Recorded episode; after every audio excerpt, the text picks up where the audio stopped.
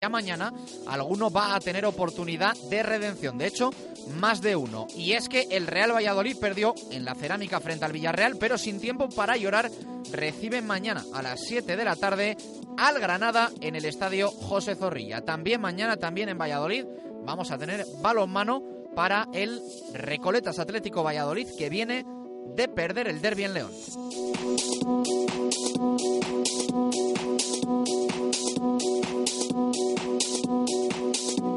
Pucela ocupa tras cinco jornadas en la Liga Santander la decimoquinta plaza con cinco equipos por debajo. Cinco puntos suman los de Sergio, fruto de una victoria, dos empates y dos derrotas, ambas en las dos últimas salidas. Levante y Villarreal, el triunfo, ya saben, en la primera jornada en el Benito Villamarín. Hay ganas de volver a saborear esa, esa sensación que siempre dejan las victorias y mucho más en casa, donde mañana se disputa el segundo partido de la temporada como local llega al Granada enchufadísimo y después de haber pasado la noche del sábado al domingo como líder de la primera división tras su convincente y mediática victoria frente al Fútbol Club Barcelona. El Real Valladolid estrenó ayer domingo, también hoy lunes y mañana entrenó ayer domingo, también hoy lunes y mañana es día de partido. Unal vuelve a estar disponible tras su ausencia por cláusula en Castellón y se intuyen muchos cambios visto lo visto en el planteamiento y también en el resultado de lo del pasado sábado. Vamos a ver cómo gestiona especialmente el lateral izquierdo Sergio González, pero también el centro de la defensa, lateral derecho, centro del campo y alguna de las bandas. Muchos puestos con interrogantes, casi todos, casi que solo se libra la dupla Sandro Guardiola, pese a que tampoco estuvieron finos el sábado en la cerámica. Y el único que se libra en el resto de deportes es el Silverstone El Salvador, el Chami, que ganó en Pepe Rojo al Ciencias, pero perdió el BRAC, que esos entre Pinares en Valdiria-Leu frente a la Samboyana, perdió el Atlético Valladolid, lo dicho, por tres goles frente a la de Marleón y también en amistosos el Carramimbre Ciudad de Valladolid frente a Guipúzcoa en Río Seco el viernes y el sábado el aula contra Liberban Gijón en Zaratán. No estamos acostumbrados a contar tantos tropiezos de los nuestros.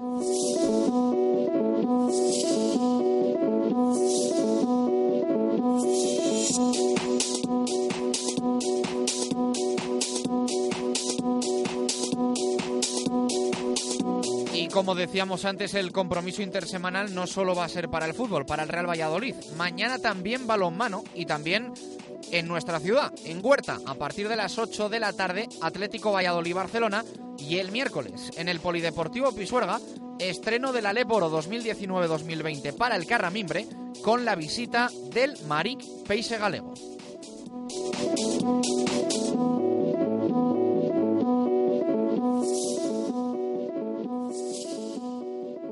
El deporte en Valladolid es Justo Muñoz. Todo el calzado, de todas las marcas. Y en Ruta 47 en Montero Calvo, fútbol y running. Justo Muñoz, Teresa Gil, Río Shopping y tienda oficial del Real Valladolid en calle Mantería. Tu tienda de deportes es Justo Muñoz.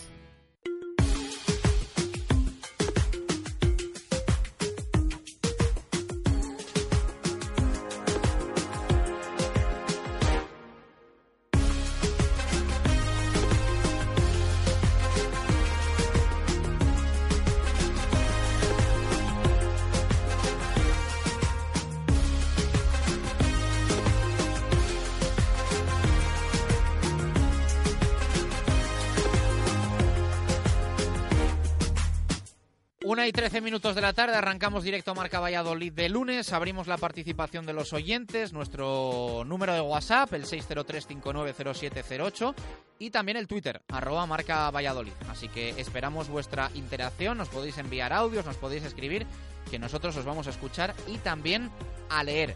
Así que lo dicho, 603-590708, Twitter, arroba Marca Valladolid, abierta la participación de nuestro programa en este lunes 23 de septiembre. ¿Tu móvil se ha roto? Mega Luisfer Reparación Express. Arreglamos tu móvil en menos de una hora. ¿Pantalla rota? ¿Teclas que no funcionan? ¿Software que falla? Somos los más económicos. Profesionalidad y eficacia. Mega Luisfer. Visítanos en megaluisfer.com o en calle Angustias 13. Participa con nosotros en directo Marca Valladolid. Te damos voz y voto en nuestro programa. Envía tu nota de audio vía WhatsApp y te escucharemos en directo. 603 590708.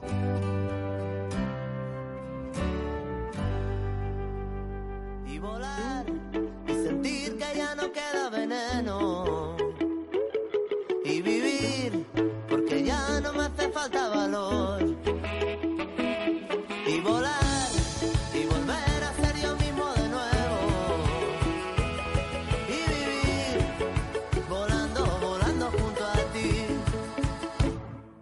volar, cien metros bajo el cielo, las nubes se me van. Colgado sin mirar para atrás. Somos tren de hielo y fuego, de llegar sin avisar. Cantándole a todo lo que vendrá. Y sentir que no me falla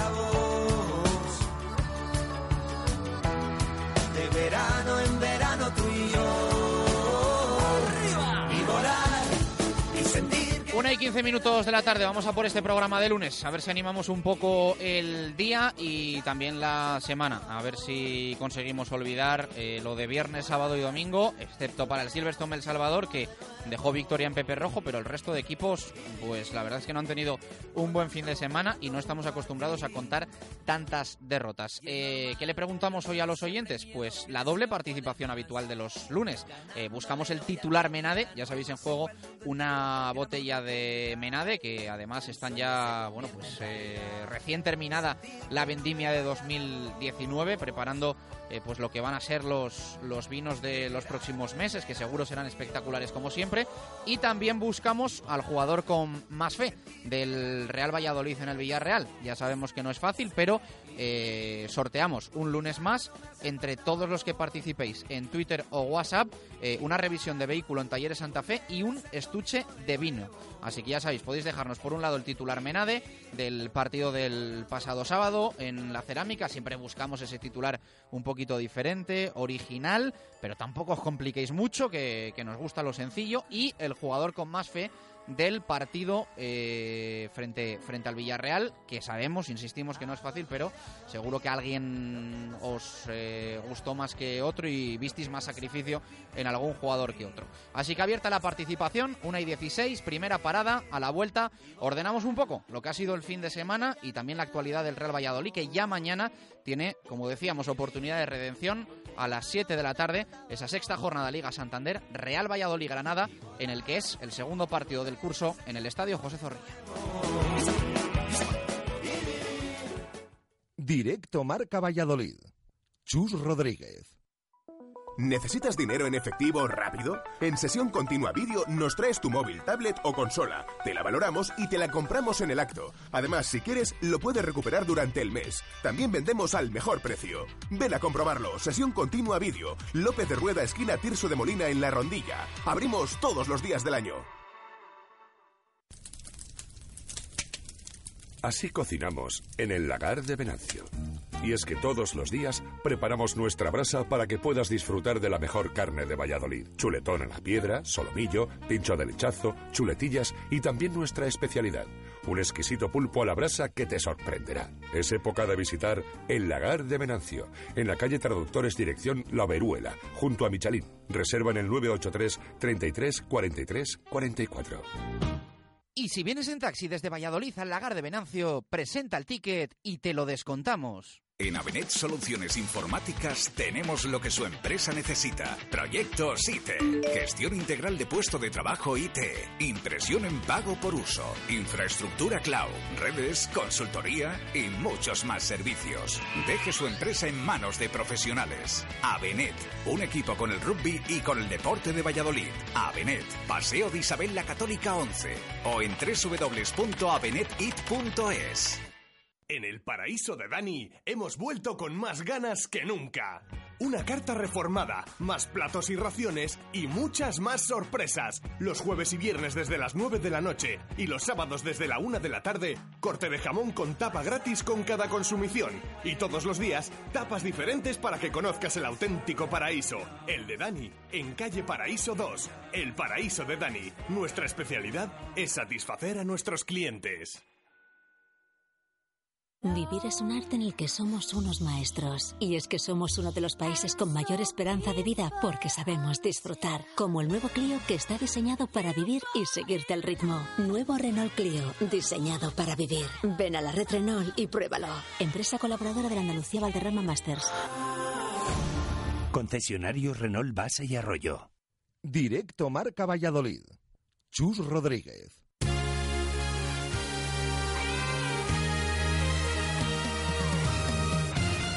Una y diecinueve minutos de la tarde, arrancamos directo Marca Valladolid de lunes, repaso de un fin de semana eh, que nos deja muchas derrotas y esto es eh, bastante sorprendente para el deporte vallisoletano.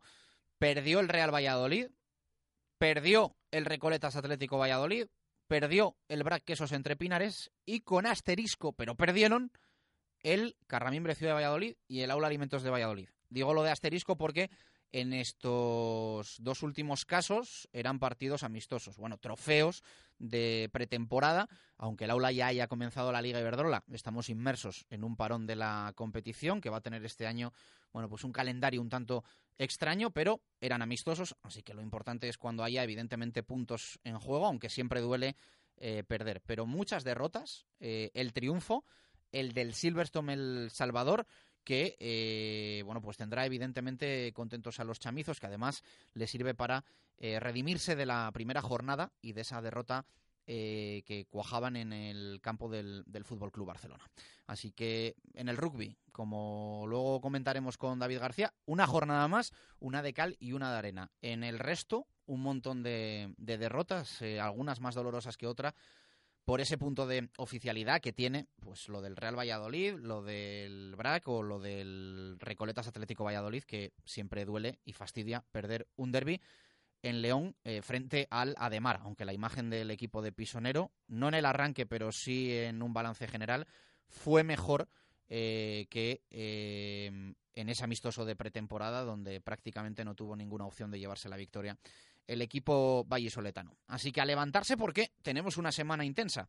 Eh, tenemos semana intensa para el Real Valladolid, mañana partido frente a la Granada, tenemos semana intensa para el Recoletas Atlético Valladolid, también partido mañana, difícil, muy difícil, el más difícil posiblemente de la temporada, aunque sea más complicado el que se juega en Barcelona. Mañana recibe en Huerta al Barça y siempre es un partido dificilísimo y el miércoles arranca la Leporo para el Carramimbre Ciudad de Valladolid. Se adelanta intersemanalmente por eh, esa ocupación eh, el fin de semana del Polideportivo Pisuerga. Así que la visita de Marín el próximo viernes al Polideportivo Pisuerga eh, el próximo miércoles para enfrentarse al Carramimbre Ciudad de Valladolid.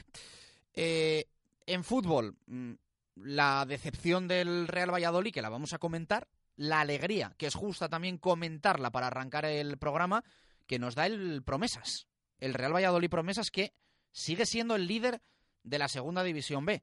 Ya saben que está acostumbrado el filial del Pucela, oficialmente ya Real Valladolid Promesas, a coquetear más con los puestos de descenso que con los puestos de playoff y ocupa la primera plaza el Real Valladolid Promesas. Eh, esto es muy largo y queda muchísimo, pero se han jugado ya cinco jornadas. Si esto acabase así, que va a ser dificilísimo, pues el equipo de Javi Baraja jugaría una eliminatoria para ascender a la segunda división del fútbol español. Imagínense lo que sería esto. Evidentemente, si se diese este milagro, eh, tendría que quedarse en primera el Real Valladolid, que si no, el lío sería morrocotudo. Pero eh, mucho mérito para el Promesas con esas cuatro victorias y una derrota que eh, tiene como balance después de cinco jornadas disputadas. Está un poco loca la segunda división B en el grupo 2 porque los cuatro primeros equipos son filiales. Real Valladolid Promesas, Real Sociedad B, Athletic B y eh, Osasuna B. Así están ahora mismo esas cuatro primeras eh, plazas. 12 puntos para el equipo de Baraja. Se enfrenta la próxima jornada a la Morevieta, que tiene seis puntos. Así que de momento van muy bien las cosas porque sobre todo el objetivo del Promesas es mantener la categoría. Que es el mismo objetivo que tiene el primer equipo, el equipo de Sergio González. Y que de momento cumple también porque está fuera de los puestos de descenso. Pero es cierto que eh, con partidos en los que empieza a dejar bastante que desear el Real Valladolid. Que viene de tres jornadas eh, en las que la imagen no ha sido la ideal cada partido un mundo, cada partido unos matices, porque ya saben que en el Ciudad de Valencia el Real Valladolid no completó mal partido, pero eh, se desmontó en el último tramo de encuentro y sobre todo tras el 1-0 del Levante. Después vino el partido en casa frente al Club Atlético Osasuna, donde esperábamos muchísimo más como local del Real Valladolid. Esperábamos un cambio de chip y una versión muy diferente con respecto a la temporada pasada que no se produjo. Y venimos de un partido en el que el Real Valladolid volvió a mostrar esa cara eh, resultadista, esa cara eh, oscura que muchas veces le ha dado resultado, pero que cuando no se lo da deja muy malas sensaciones, porque eh, te queda ese perfil de equipo poco ambicioso, de equipo que juega al 0-0 y a intentar aprovechar tener alguna oportunidad y evidentemente meterla, las tuvo contadas el Real Valladolid, pero alguna de ellas clara, como por ejemplo el balón que envió al palo Sandro Ramírez, pero eh, un partido que deja mm, un sabor más agrio que dulce, eso seguro, y que revela también ciertas carencias en el tramo final del partido, en los últimos minutos, donde el Real Valladolid vuelve a ser ese equipo al que cuando le marcan un gol tiene poca capacidad de reacción. Lo detectamos en el Ciudad de Valencia, lo detectamos en la cerámica y ojalá se revierta esto porque evidentemente eh, hay posibilidades y opciones de que en muchos partidos de la temporada, a lo largo de la temporada, que queda mucho, este Real Valladolid empiece por debajo. Pero es verdad que está recibiendo goles en minutos y momentos críticos y no tiene esa capacidad de, reacción para volver a meterse en el partido, hasta el punto de que tanto en el Ciudad de Valencia como en la Cerámica le hacen un segundo gol que termina por sentenciar el partido. Eh, mucho que analizar porque hay muchas posiciones en las que esperamos mucho más rendimiento. Desde el lateral izquierdo, donde no sorprendió positivamente Fede Barba, hasta la banda derecha, donde no fue exultante la apuesta por Pedro Porro, Antoñito Regal, y también pasando por un centro del campo donde Rubén Alcaraz no está siendo Rubén Alcaraz, por lo que sea, pero es un jugador clave que la temporada pasada le dio mucho al Real Valladolid, que veíamos un Alcaraz fuerte, imponente, duro, con galones, y a día de hoy vemos a un jugador. Busquen el antónimo de todas estas eh, palabras y ese es Rubén Alcaraz esta temporada. Con Michel al lado, que en un partido con el planteamiento del Real Valladolid el otro día o con el rendimiento del Real Valladolid el otro día, brilla bastante poco, hasta el punto de que muchos echamos de menos la contención de Fede San Emeterio. Las bandas, cada partido una película, y arriba esperamos más de Sandro y de Sergi Guardiola, eh, si bien yo creo que viene arrastrado también un poco su rendimiento por el resto de compañeros. Jesús Pérez de Baraja, eh, ¿qué tal? Buenas tardes, ¿cómo estás? Hola, ¿qué tal? Estuviste en la cerámica, no sé qué detectaste, eh, ¿qué te pareció el equipo? ¿Hay división de opiniones en estas horas posteriores a la derrota 2-0 frente al Villarreal? Y no sé tu visión, tu versión y tu opinión cuál es. Pues eh, una opinión que no es muy diferente a todas las ocasiones que el Real Valladolid ha hecho este tipo de partidos fuera de casa. Mm, no me voy tampoco tan tan lejos, o bueno, o sí, en determinada manera, porque eh, hace justo, justo, justo un año, el Pucela visitó el mismo campo y el resultado fue bastante diferente. Pero el partido en general fue muy similar, por no decir eh, tremendamente parecido. Incluso a lo mejor recibiendo más ocasiones eh, todavía, que ya es decir, porque el otro día es verdad que llega un momento eh, que ves que el, gol está al caer. con esto no quiero justificar que el Real Valladolid tenga que jugar así o no tenga que hacerlo. Pero yo creo que también a veces em, se pierde un poco la perspectiva de lo que es el Real Valladolid, de dónde está y a lo que pueda aspirar. Es verdad que no es ninguna excusa decir esto, ni, ni debe serlo, pero eh, tampoco entiendo mucho, por ejemplo, que la pasada temporada éramos los mejores por ganar 0-1 un partido, que más sí para un penalti, que el otro día no pudo pararlo, eh, que tuvo actuaciones de mérito como las del otro día, pero que el gol del Villarreal no entró y sí hacerlo cuando entra. Yo me vuelvo vuelvo a decir lo de el día del Levante. Sí, pudimos jugar mejor, peor, lo que sea, pero al final me quedo con el resultado. Me quedo con el resultado en el Ciudad de Valencia, me quedo con el resultado este fin de semana, con lo cual para mí el partido es decepcionante. Y me quedo también con el resultado hace un año, cuando ganamos 0-1 y repito, haciendo un partido mm, muy parecido a este. ¿Qué ocurrió el año pasado? Pues que arriba enchufaste la que tuviste, o una de las pocas, y este año sí que has tenido, como tuviste en el Ciudad de Valencia, a lo mejor em, bastantes más contra el Levante que las del otro día, y no has sido capaz de, de meter esa ocasión. También criticable, desde luego. Se tuvo esa oportunidad por parte de Oscar Plano en la primera parte, el palo de Sandro Ramírez en la segunda, y luego a partir de ahí hay matices. Yo repito, digo todo esto, pero digo a la vez que el partido es eh, decepcionante, porque los últimos minutos es un error tras otro. Y yo tengo que decir, a mí el otro día defensivamente, a mí el equipo me gustó me gustó hasta que llegó determinado minuto y claro, empiezan los errores, con lo cual no puedes tampoco eh, aprobar a la defensa. Pero a mí me estaban gustando, dentro de lo que cabe. Eh, los laterales, incluso Fede Barba, no se incorporó mucho al ataque, pero yo creo que tampoco sufrió en ningún momento. Eh, lo mismo Pedro Porro. Los centrales me estaban gustando bastante. El trabajo que estaban haciendo Kiko Olivas y Salisu. Pero claro, mmm, tampoco se excusa, llega un momento que Salisu comete ese penalti, lo hemos dicho muchas veces, tiene esos errores, no sé si decir de concentración como decía él o decía Sergio González, eh, pero al final un error que es clave en el campo del Levante, afortunadamente el penalti que hace nada más comenzar el encuentro no vale porque hay fuera de juego y, y al final se salva de, aquella manera, en esta ocasión, sea el minuto que sea, eh, pues vimos eh, al final que el Real Valladolid pues se cayó por su propio peso. Pero yo quiero hacer sobre todo esa reflexión de que no es muy diferente este tipo de partidos a los que venía haciendo el Real Valladolid, gane o pierda. Ahora, claro, nos tenemos que quedar con el resultado. El otro día se acabó perdiendo, pues evidentemente eh, hay que mostrar esa decepción por el resultado.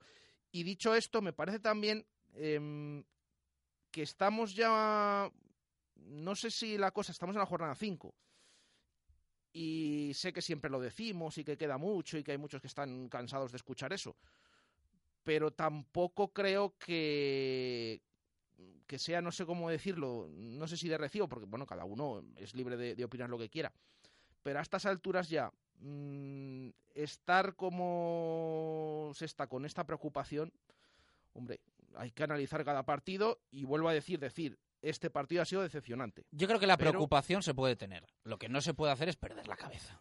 perder los papeles y pensar que esto, porque este equipo precisamente eh, lo que ha hecho es ilusionar y dar un golpe encima de la mesa cuando estamos en este plan, en este plan catastrofista, en este plan negativo.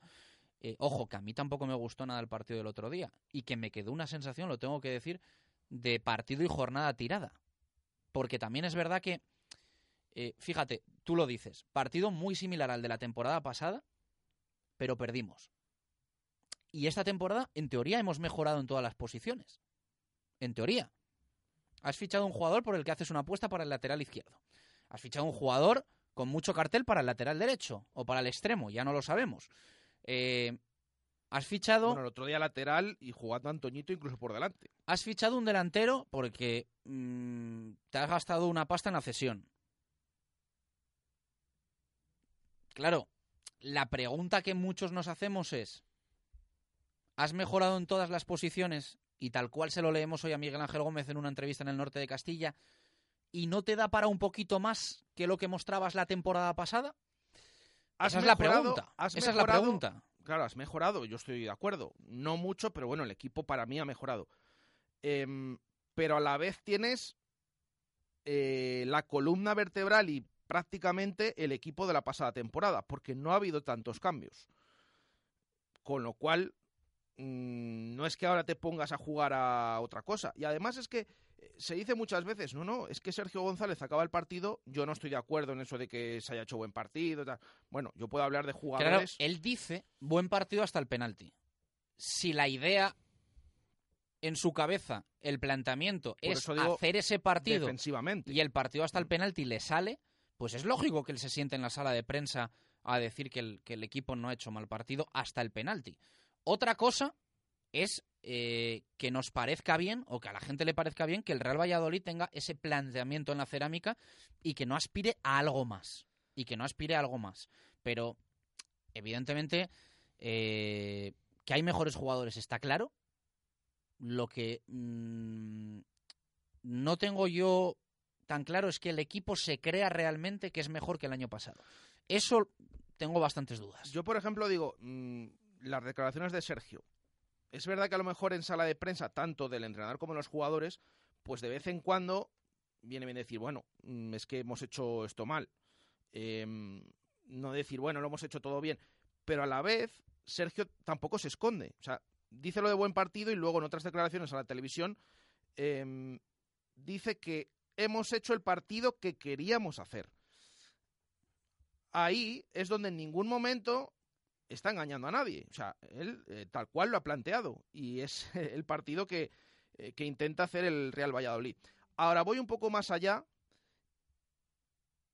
y vuelvo a decirlo. Lo he repetido hasta la saciedad. Pero me da que esta semana este tema de los tres partidos en pocos días y el tema del vestuario me da la sensación de intentar poner piezas, cambiar, también con el objetivo muchas veces de dar descanso a unos y de que todos jueguen, eso a la larga y ahora incluso mm, está siendo perjudicial para el Real Valladolid. Eh, porque lo hemos O dicho- sea, que tenga que existir por parte del cuerpo técnico un bienquedismo. Eso es. Eso es. De que el sábado jueguen unos, el martes otros y no jueguen los mismos. Tal Aunque cual. tú creas que tienen que jugar Claro. unos jugadores. Claro, porque Esto- estoy de acuerdo contigo. Porque el otro día, porque el otro día, por ejemplo, dejas a Nacho Martínez fuera, dejas a Tony fuera. Fuera de todo. Sí, sí, fuera de la convocatoria, eh, das la titularidad a Barba. Se supone que estos jugadores mañana contra el Granada pueden tener protagonismo. El tema de Tony, vamos a ver si juega mañana o no. El tema del lateral también, por ejemplo, eh, de Javi Moyano, que no ha jugado en estos últimos partidos desde que se lesionó. Vamos a ver si mañana juega o no, porque a mí me da la sensación que podría ser titular en, en esa banda derecha. Em, más casos, eh, el tema de los extremos, como hemos hablado, eh, ha ido metiendo poco a poco también a Hervías eh, unos minutos, Oscar Plano más o menos se mantiene. Es decir, que yo creo que, que todas estas cosas de, de tener la plantilla tan amplia, me da la sensación, yo es lo que... O sea, que para creo, ti lo del martes, sin, sin llegar a un extremo, va a ser un planteamiento como si fuese un partido de Copa del Rey. O la semana es como si fuese una semana con partido de Copa sí. del Rey. El partido en cuestión de mañana no, pero la semana yo es que veo que lo que has comentado tú, como que al final ves la plantilla, lo hemos hablado y, se- y esto se nota en el día a día, no es cuestión de estar dentro del vestuario, no. En el día a día hay jugadores que, que no están bien de ánimo, que no juegan y que se les ve y que se les nota. Cosa que por otra parte es normal, porque no están jugando. Tema- Parcialmente, ¿eh? pero Sí. son jugadores profesionales Sí, que sí, cobran una pasta supuesto. y van el sueldo. ¿eh? Me refiero que a mí, y me, van el sueldo. a ¿eh? mí me preocuparía bastante más que les diera igual. Es decir, estamos viendo que Bien, no les te da lo mismo. compro. Eh, Joaquín Fernández, lo he dicho hasta la saciedad, le veo un- súper apagado. Y Tony, ya hemos contado aquí, información, no opinión, que está fastidiado. Eh, tal cual. El tema, por ejemplo, también del centro del campo. Fede San Emeterio se queda fuera los primeros partidos. Luego titular, está siendo de lo mejor. El otro día descansa.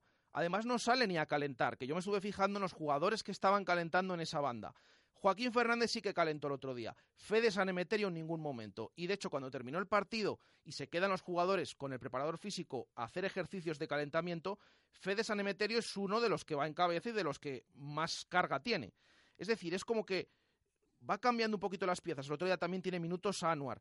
Eh, va cambiando las piezas para intentar cuadrar todo y que tampoco, aparte de que jueguen unos u otros, los que estén mejor, que no haya esa sensación de que tiene jugadores enfadados tanto eh, para mal porque no están jugando o también para mal porque no entran en las convocatorias esto es lo que sí a mí me preocupa. Y es lo que. Da para que largo debate decir. y análisis, ¿eh? Da Sí, para sí. largo debate y análisis, porque vamos a ver mañana en convocatoria situación de jugadores como Jorge de Frutos, Javi Sánchez, Álvaro Aguado, porque evidentemente eh, Sergio también va a marcar una línea de los que quiere tener contentos y de los que va a ser muy difícil que estén algo contentos al menos hasta, hasta diciembre, enero, que esto da muchas vueltas.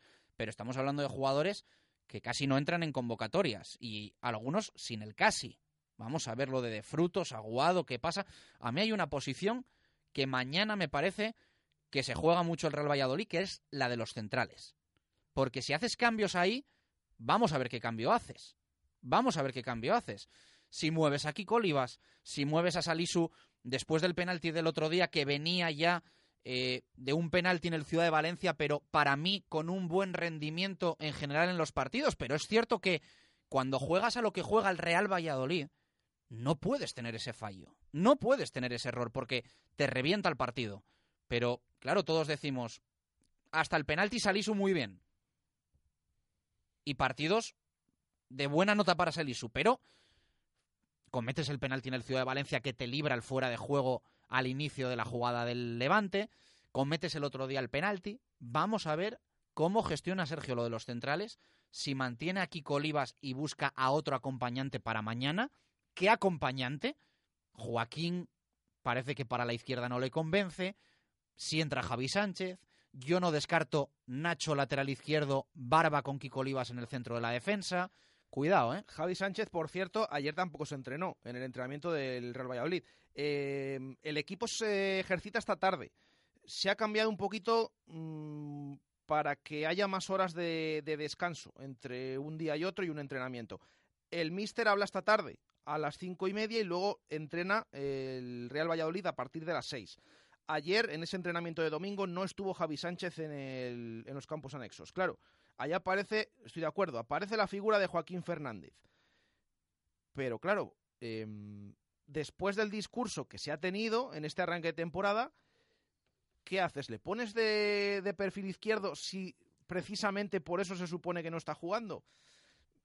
Mm, repites con los mismos centrales y no juega ningún minuto en estos cambios que está intentando hacer para que todos tengan y todos se sientan importantes y todos participen, o la sensación que me da, eh, repito, que esto es eh, desde fuera. Es que ahí, ahí hay mucho debate, porque por ejemplo, en otras posiciones, yo tengo que decir, a mí me parece que mañana tienen muchas opciones de ser titulares, no solo de jugar, o al menos de tener muchos minutos, eh, hombres como Javi Moyano, por ejemplo, como Tony, que el otro día precisamente se queda fuera, y otros no les extraña a nadie que se queden fuera de, de la lista. Vamos a ver qué pasa con Waldo, por ejemplo, eh, si mañana puede tener minutos Tony. Mm, El tema del centro del campo, vuelvo a decir, que se supone que mañana debería volver Fede San Emeterio, que el otro día no tuvo minutos. Todo eso, pues llama la atención, pero sobre todo estoy de acuerdo en el tema de los centrales. ¿Qué va a hacer mañana el cuerpo técnico del, del Real Valladolid? Porque haga lo que haga, eh, salvo que utilice a Fede Barba en ese perfil izquierdo, pero a la vez estás diciendo que no juega de nuevo Joaquín Fernández. Entonces, es una situación muy complicada con el tema este de la plantilla. Y luego está el tema del rival, el rival de mañana, que es el Real Valladolid del curso pasado. Es verdad que para el Real Valladolid, un mes después de lo que llega ahora el Granada a Zorrilla, pero llega un Granada embalado, después de ganar al Barça, de dormir del sábado al domingo líder, y con esa inercia que siempre discutimos aquí, Jesús y yo, de si es más fácil la primera o la segunda temporada en la Liga Santander.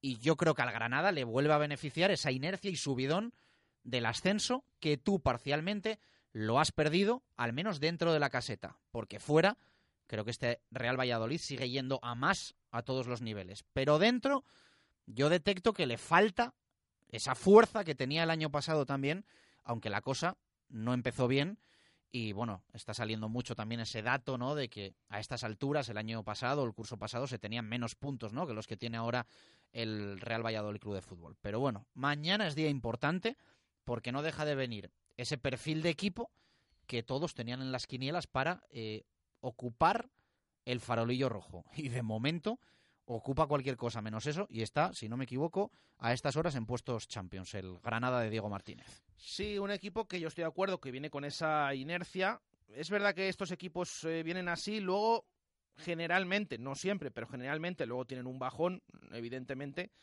eh, pero va a ser un rival muy, muy complicado. Y sobre todo viendo estas dudas que está empezando a generarse en el, en el Real Valladolid.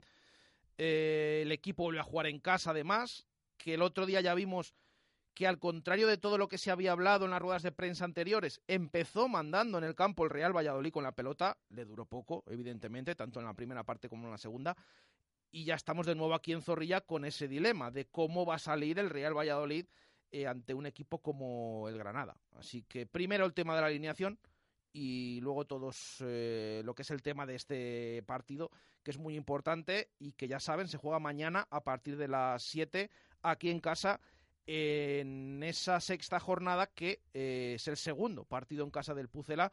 También hay que mirar un poco que se han jugado más, bastantes más partidos fuera que en casa, aunque esto ya no sé si es positivo o es negativo, eh, viendo la dinámica que tiene el equipo lejos de Zorrilla. Una y 45 minutos de la tarde. Luego vamos a tener tertulia. La de los martes la adelantamos al lunes porque es una semana eh, extraordinaria por el hecho de que el Real Valladolid juegue mañana. Así que la tertulia con Alvarado, con Ángel Velasco y con Paco Izquierdo, hoy lunes, aquí en Radio Marca Valladolid. Nos podríamos tirar cuatro horas hablando del Pucela, pero tenemos que hablar de otras cosas. Eh, por cierto, que quería hacer una referencia.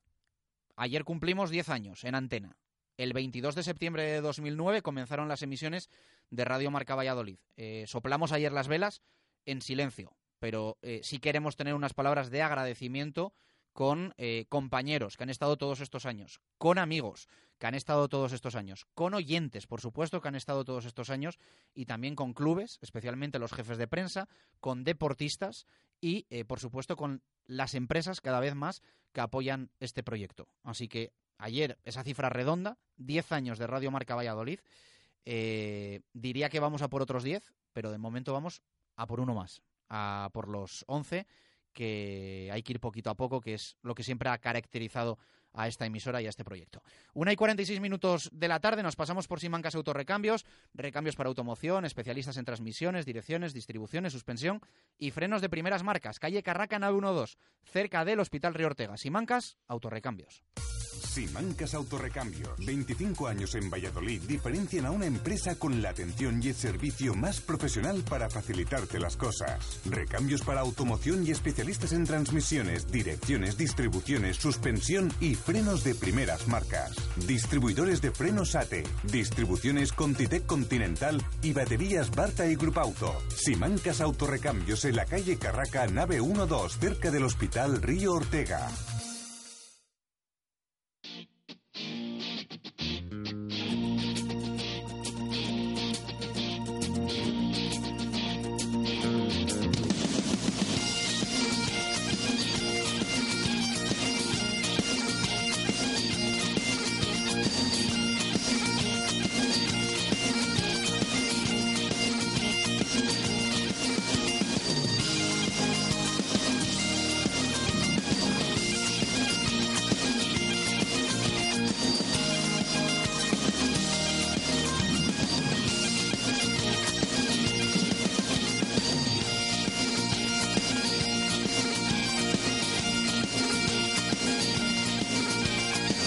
Una y 47 minutos de la tarde nos subimos en un Renault de los concesionarios Basa Arroyo para eh, hablar de rugby y de nuevo para contar una victoria y una derrota de los nuestros. David García, ¿qué tal? Buenas tardes, ¿cómo estás?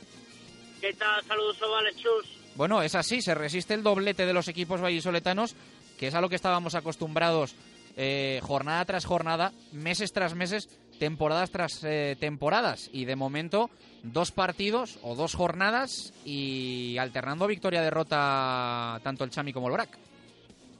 Pues sí, la verdad es que estamos empezando esta temporada 2019-2020 con mucha incertidumbre. Si veíamos en la primera jornada caer al conjunto chamizo, era ahora el conjunto quesero el que perdía en el Valdiria Leu, estrenando ese nuevo césped artificial que imponía el decano del rugby nacional en el mítico campo.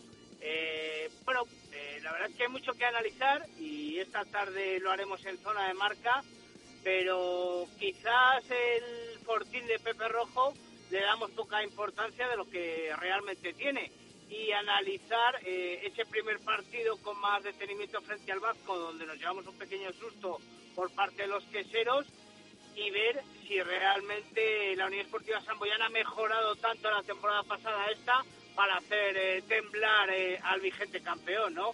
Pero bueno, es una cosa que habrá que analizar y ver con detenimiento esta tarde con, con Víctor Molano y José Carlos Crespo.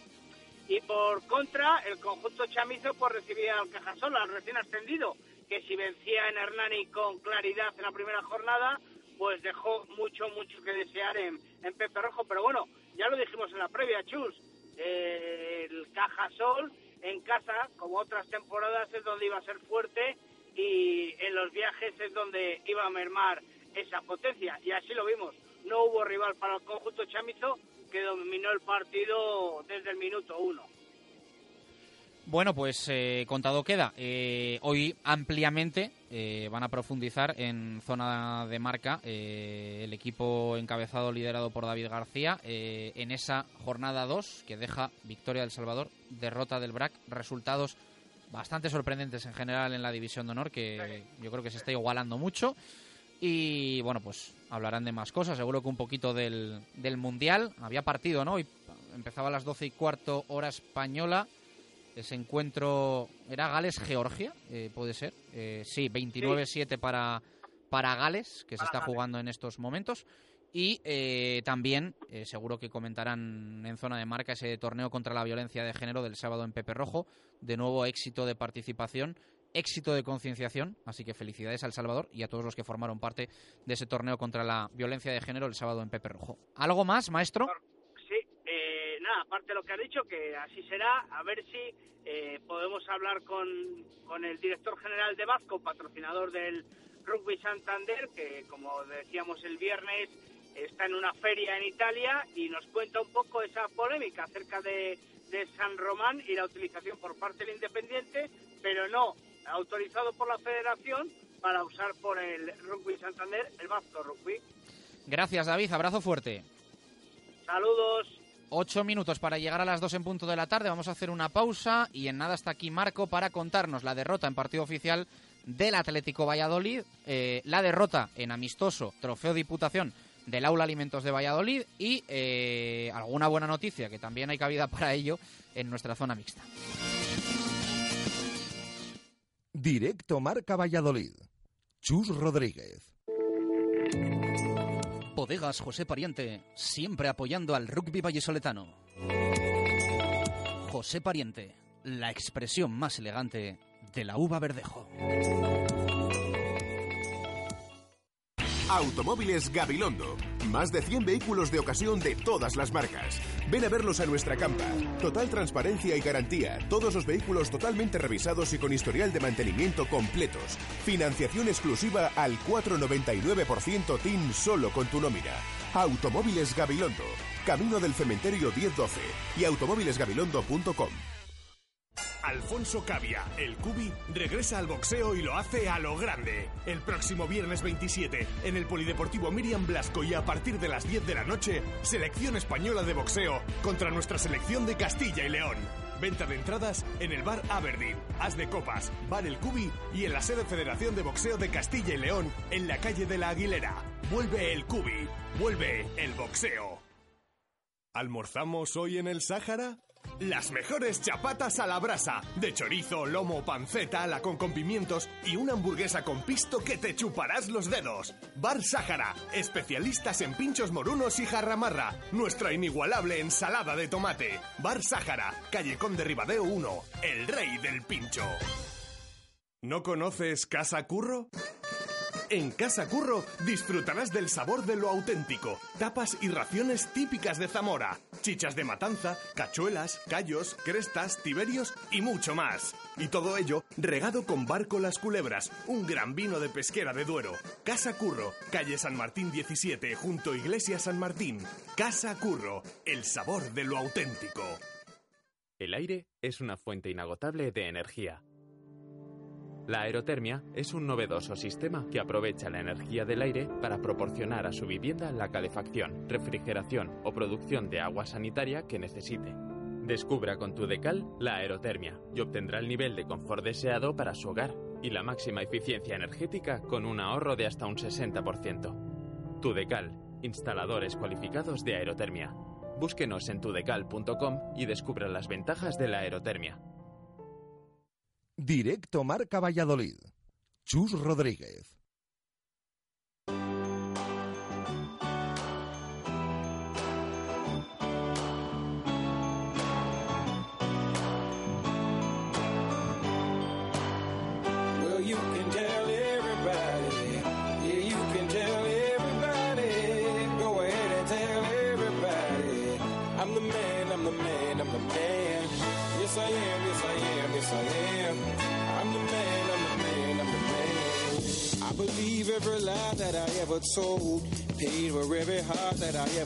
Seis minutos para llegar a las dos en punto de la tarde. Eh, zona mixta eh, que nos deja dos informaciones. Marco, ¿qué tal? Buenas tardes, ¿cómo estás? Buenas y marcadas tardes. 3.650 veces. 3.650 programas que hemos hecho en 10 años. Bueno, alguno menos, alguno menos, alguno menos. Pero No, digo los días del décimo aniversario. 3.650 días de, de, de proyecto, ¿no? Podríamos No, decir. no, del Radio Marca Existencia. Bueno, pero es que yo sé que tú llevabas la cuenta de los programas. No sé si se te ha caído ya por el camino. Tengo el dato, en casa tengo el dato Ah, pues actual mío, mío. Ah, tuyo, solo en los que solo en los en los que está Marco, vale, vale. Eh, CPLV ganó el trofeo Ciudad de Valladolid, prepara ya esa Supercopa que se va a jugar en, en- nuestra ciudad, ¿no? Sí, era el torneo internacional, Ciudad de Valladolid. Han llegado victoriosos e invictos los de Ángel Ruiz. Vencieron por 5-4 al Anglet francés, por 5-2 al madrileño de las Rozas y por 6-2 al vasco de Metropolitano. Ercilla, Novak, Baños y Diez, con tres goles cada uno, fueron los mejores anotadores en estos tres encuentros. Y efectivamente, como tú dices, a la tarde del próximo sábado, la primera disputa oficial de la competición en el Club Patín en línea vallisoletano. Se van a enfrentar al España de Mallorca en lo que es ese título oficial primero de la temporada, la Supercopa de nuestro país.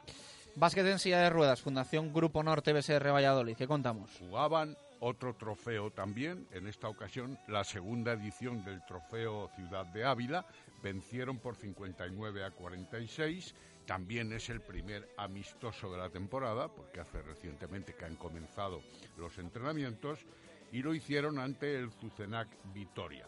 El juego interior en el partido fue clave y Prieto con 17, Pérez con 16 y Jonathan Soria, que ha vuelto esta temporada después de un impasse de una campaña, anotó ocho canastas. Así que bien por los dos equipos vallisoletanos en la zona mixta.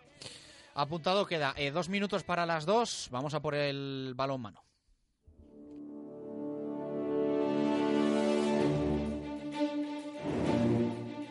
Directos al balonmano. Marco Antonio Méndez. Que nos deja en nuestros principales equipos dos derrotas, una más preocupante que la otra porque es en partido oficial, aunque el rival era de entidad, aunque se tratase de un derby. Marco perdió el Atlético Valladolid en León. Sí, recordemos, 34-31, 16-12 en el descanso, 18-19 el parcial del segundo tiempo, que fue donde mejor estuvieron los de Óscar Ollero, sin lugar a dudas. Las dudas iniciales del partido, el parcial de 4-1, la fuerte defensa de la de Mar, creando dificultades al ataque vallisoletano, hicieron que los leoneses de Manolo Cadenas tomaran cuerpo al principio del encuentro. Llegaron a tener incluso un parcial de 10 a 5, con fallos defensivos incluidos, y las pérdidas ocasionales también. Pero llegó un momento en que el equipo vallisoletano reaccionó, tuvo mejores actuaciones tanto defensivas como en ataque en esos primeros 30 minutos, hicieron también alguna mella por parte de los cambios de Óscar Ollero con un 5-1 defensivo, con eh, un 7-6 en ataque, etcétera, etcétera.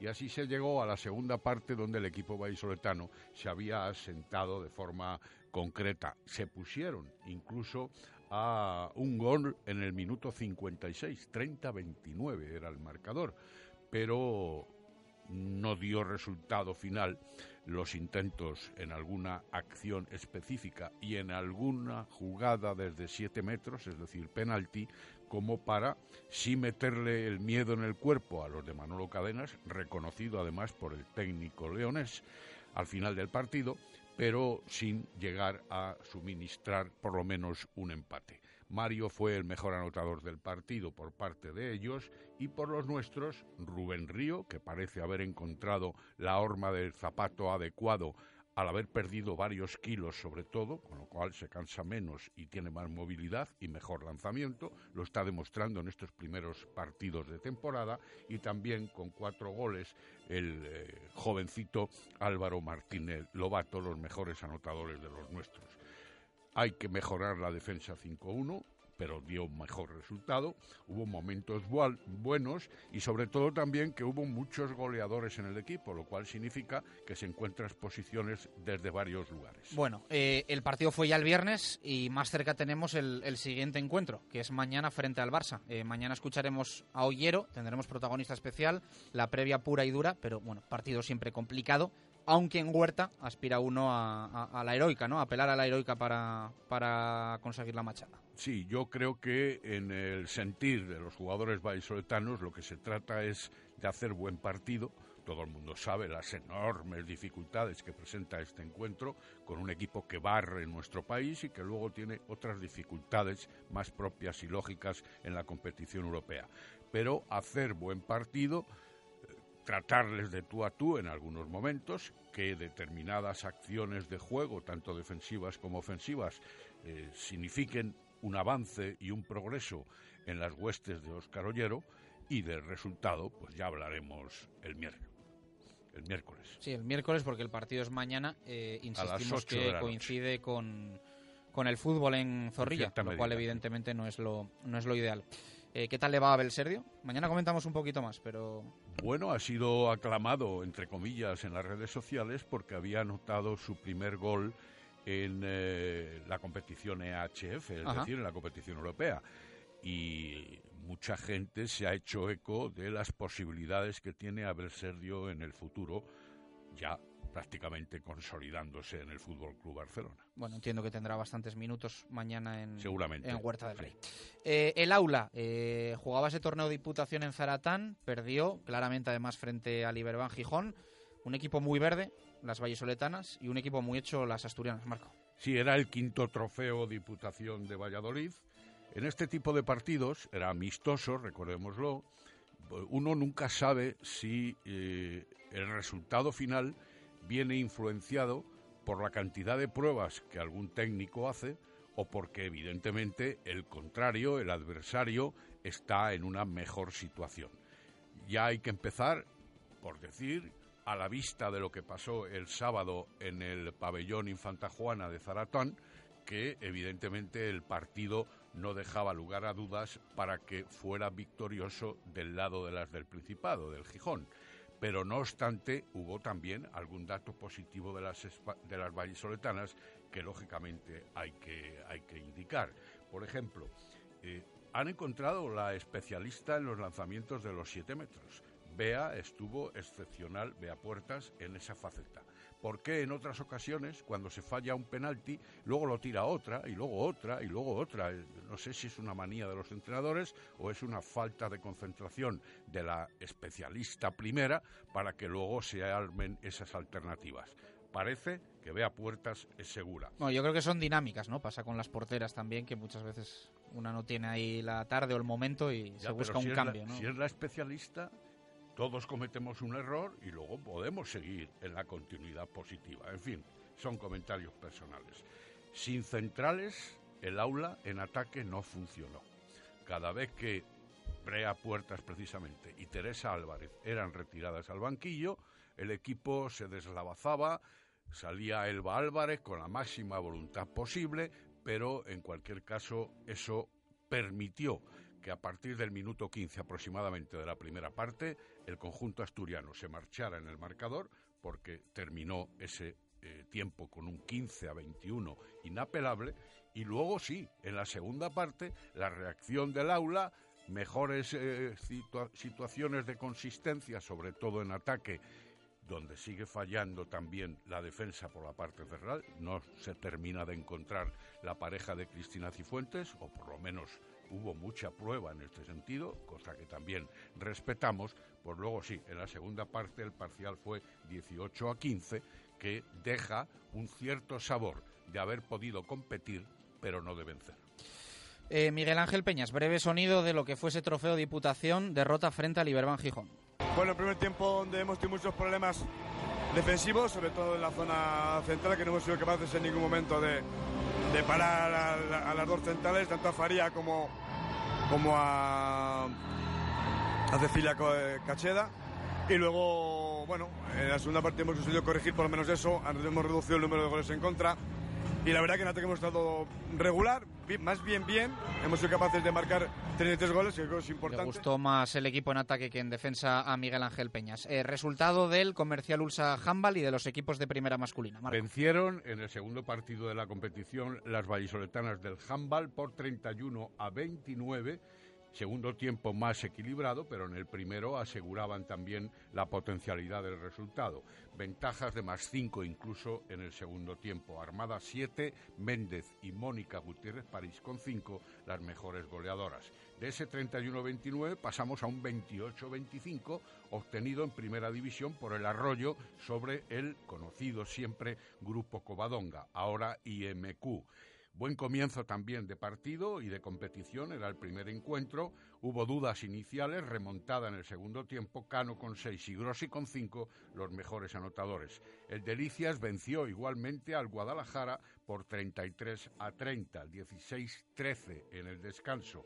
Las ventajas del primer tiempo fueron clave. Los hermanos Martínez Lobato, los dos jugadores del equipo de Asobal, con nueve y ocho goles, los estiletes implacables.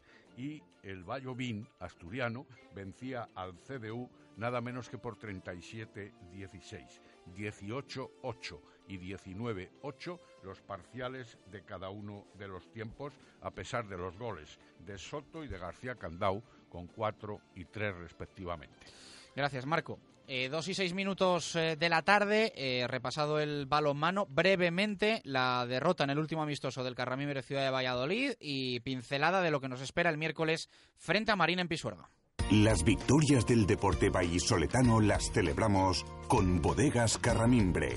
Verdejo, roble, crianza, reserva, altamimbre. Bodegas Carramimbre, un vino orgulloso de su tierra y de su deporte. Bodegas Carramimbre, patrocinador oficial del Club Baloncesto Ciudad de Valladolid.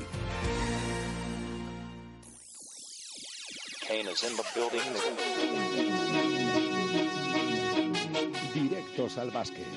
Víctor Garrido.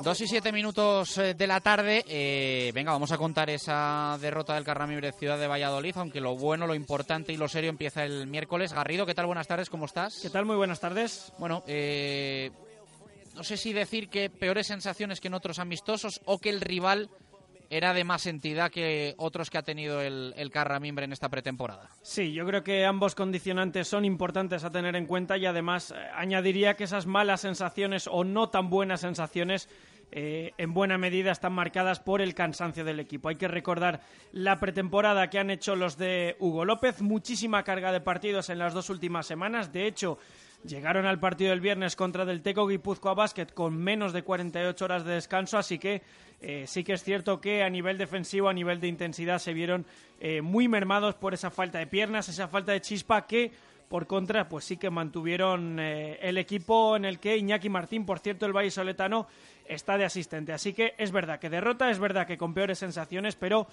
vamos a dejar entre paréntesis ambos condicionantes por eh, todo lo que estamos contando. 83-93 fue el resultado favorable a los eh, del País Vasco en un partido en el que ya fueron capaces de demostrar el poderío exterior con el que cuentan. Eh, partidazo de Timer, partidazo de Di, viejo conocido de la Liga Lebono y demostrando que están llamados a ser uno de los equipos.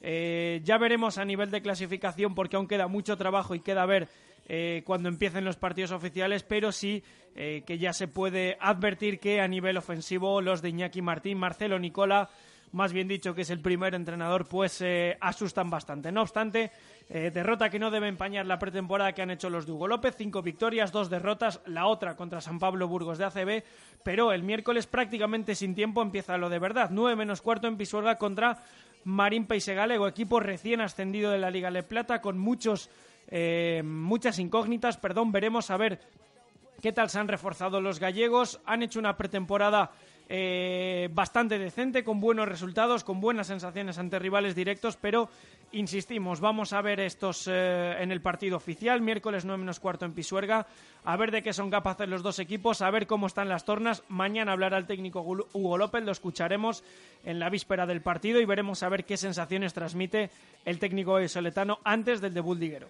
Gracias, Garrido. Un saludo. Dos y diez minutos eh, de la tarde. Estamos contándote todo lo que ha sido el fin de semana sin perder eh, la perspectiva de lo que va a venir, porque mañana juega el Real Valladolid, mañana juega el Atlético Valladolid, ambos en casa, ambos en Valladolid, y el miércoles ese estreno que acaba de contar Garrido eh, del Carramimbre Ciudad de Valladolid en la Ley Poro 2019-2020, también en Tierras Vallisoletanas, en el Polideportivo Pisuerga. Dos y diez a la vuelta nos volcamos con el fútbol. Hoy la tertulia de los profes por ese partido de mañana la adelantamos de martes a lunes. Directo Marca Valladolid. Chus Rodríguez.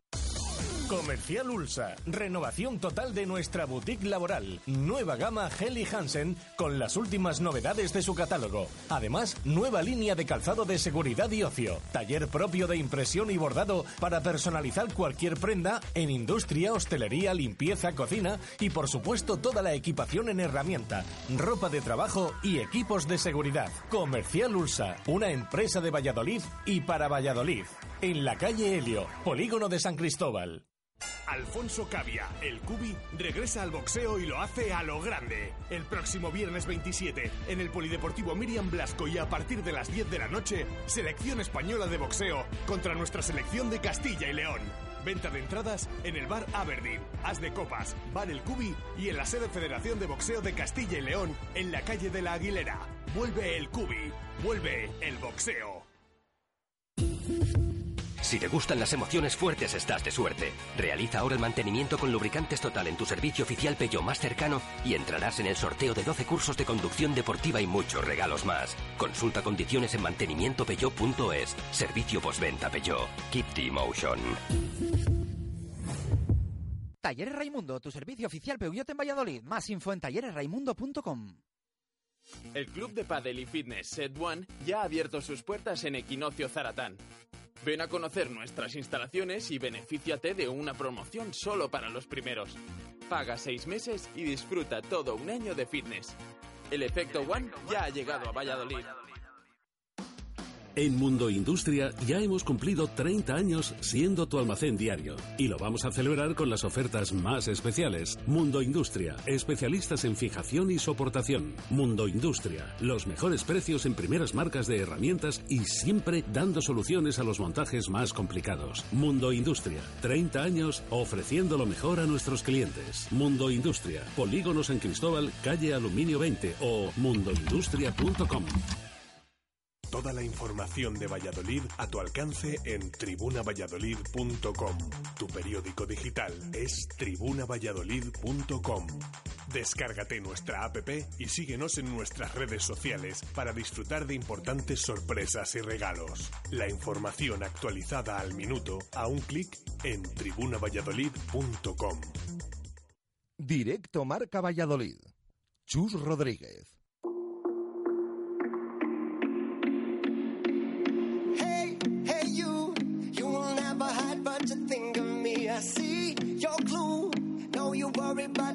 About the mean to be. Hey, hey, you, it's a girl and maybe she'll sleep at home.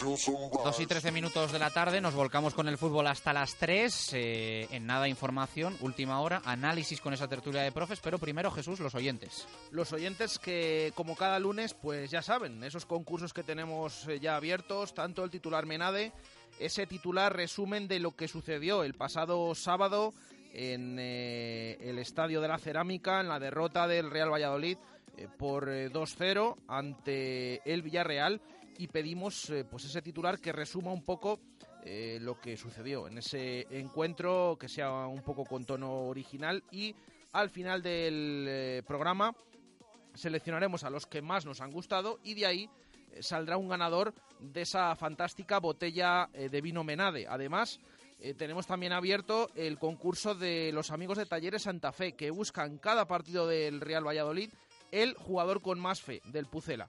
Es cierto que el otro día eh, es complicado en los partidos así con derrota, en los que tampoco hay eh, tantos jugadores destacados, pero eh, también vamos a buscarlo, por supuesto, ese jugador con más fe del Pucela contra el Villarreal. Simplemente envían su candidato y entran automáticamente en el sorteo de una revisión gratuita de automóvil y también de un estuche de vino. Por lo tanto, al final del programa seleccionaremos, elegiremos, mejor dicho, em, en ese sorteo quién eh, es el ganador y eh, daremos ese nombre. Además, eh, por si fuera poco esto, pues también tenemos opinión hoy. Pedimos la opinión de los oyentes sobre el partido del otro día del Real Valladolid. ¿Qué les pareció el encuentro en Villarreal, esa derrota y todo lo que supone? Nos dice un oyente que no está de acuerdo con el planteamiento que hizo Sergio eh, porque piensa que fue eh, demasiado defensivo y que por eso al final el que va a empatar pues acaba perdiendo. Eh, más oyentes que nos han escrito. Fernando Aragón dice saludos. No puedo, no pudo ser buena primera parte con ocasiones en las que cualquiera pudo marcar y una segunda parte en la que no superaron claramente. Malas sensaciones de Michel y de Oscar Plano, jugadores básicos para Sergio que para mí se merecen banquillo. Hay que mejorar, falta todavía mucho, pero es necesario mejorar. Eh, leemos eh, más opiniones. Eh, uno que nos dice, bueno, respecto a lo que hemos comentado en el arranque, Baraja el año pasado, después de ganar al Villarreal, la gente decía que fue un milagro ganar ese partido. No escuché a nadie decir que éramos los mejores. Hombre, a mí hay mucha gente que, que no, pero otros cuantos sí, sobre todo coincidiendo con esa racha que fue mm, el segundo partido, creo que de esos cuatro consecutivos que ganó el Real Valladolid, yo llegué a escuchar incluso en algunos momentos el tema de, de ir a Europa. ¿eh?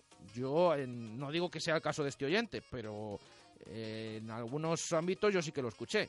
Y cuando se ganaba, pues eh, es lo que pasa. Y al final, eh, por eso decimos siempre lo del resultado. Pero bueno, oye, ahí queda esa opinión del oyente que, que lo refleja. Otro también, eh, este que he leído era sobre lo que había dicho yo. Otro dice sobre lo que había dicho Chus. Dice, no estoy de acuerdo, no es normal, viendo el rendimiento del equipo, que no convoque a Tony, a De Frutos, a Aguado, porque eh, yo también los vi de bajón, eh, como comenté el otro día. Esto es lo que dice también opinión del oyente. Eh, leemos una más, la de David Villalobos, que nos comenta qué le pasa al Real Valladolid, que no sabe jugar y tiene miedo a perder y por eso comete errores que le cuestan goles. ¿Dónde está el Pucela de las primeras jornadas que sabía que jugaba? Hay que dar oportunidades a otros jugadores, eh, Lunin, De Frutos, Miguel, que demuestren que están capacitados para jugar en el equipo titular. Cuidado con el Granada, que va a ser como el Getafe del año pasado. Equipo revelación y un equipo duro de roer como el Pucela. No espabile, le mete tres goles a la mínima ocasión. Es lo que nos dice este oyente. Uf, qué jaleo tenemos entre todos, con jugadores, con posiciones. No es bueno esto, ¿eh? Cuando no tienes claro un 11 que digas tú, me lo sé de memoria. Este es el 11 del Real Valladolid 2019-2020. No me gusta, no me gusta. 2 y 18, con Adarsa aceleramos al fútbol. Puede que dejes de oír este sonido en un tiempo. pero empezarás a oír este, el de tu Mercedes nuevo. En Adarsa queremos que tengas una feliz vuelta a la rutina. Solo en septiembre, clase A con hasta 7.000 euros de descuento, GLC con hasta 13.800 euros y GLA con hasta 9.200 euros. Solo para unidades en stock. Entra en ofertasadarsa.com y consulta condiciones. Adarsa, concesionario oficial Mercedes-Benz en Valladolid. Nuevas instalaciones en Avenida de Burgos 49.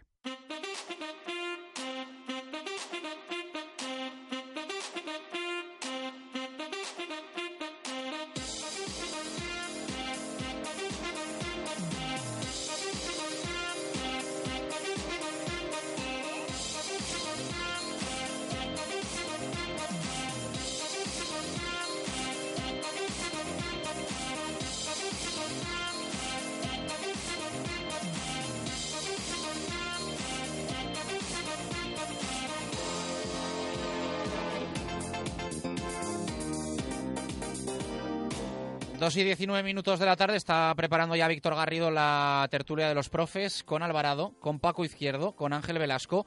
Antes Jesús Pérez de Baraja, última hora de este Real Valladolid que recordamos perdió el sábado 2-0 en la cerámica frente al Villarreal. Ahora analizamos, ahora eh, compartimos sensaciones, pero que entrenó ayer, que entrenó hoy, o mejor dicho, que entrena esta tarde para mañana medirse al Granada en Zorrilla a partir de una hora, que a mí no me gusta nada, intersemanalmente 7 de la tarde. Eso es, y además sin descanso, como, como comentamos, porque después de la derrota el pasado sábado, es verdad que es una semana, en ocho días hay tres encuentros, pero ya decía Sergio González que eh, se acabó un poquito el partido contra el español, que va a tener lugar el próximo domingo eh, a las 12 en el estadio eh, del equipo blanquiazul y que va a haber unos cuantos días para prepararlo, pero estos dos primeros vienen seguidos, uno el sábado otro el martes, eh, tan solo tres días entre medias, por lo tanto no ha habido descanso para el equipo. Ayer se entrenaron en los anexos. eh, por la mañana eh, de nuevo no estuvo Javi Sánchez, que está tocado y lo va a tener complicado para llegar al encuentro de mañana. Atención también a las molestias del pasado partido en Villarreal. Le preguntábamos en sala de prensa a Sergio González por Sandro Ramírez, que fue sustituido en la segunda mitad, decía el técnico que era más bien por precaución. Bueno, ayer se entrenó el jugador sin problema, aunque ya saben que los que vienen de jugar, los que han sido titulares, tienen menor carga en, ese, en esa sesión de recuperación el día posterior. Eh, también nos fijamos eh, allí en la cerámica en Mitchell, que salía cojeando, pero ayer estuvo también en el terreno de juego de los anexos.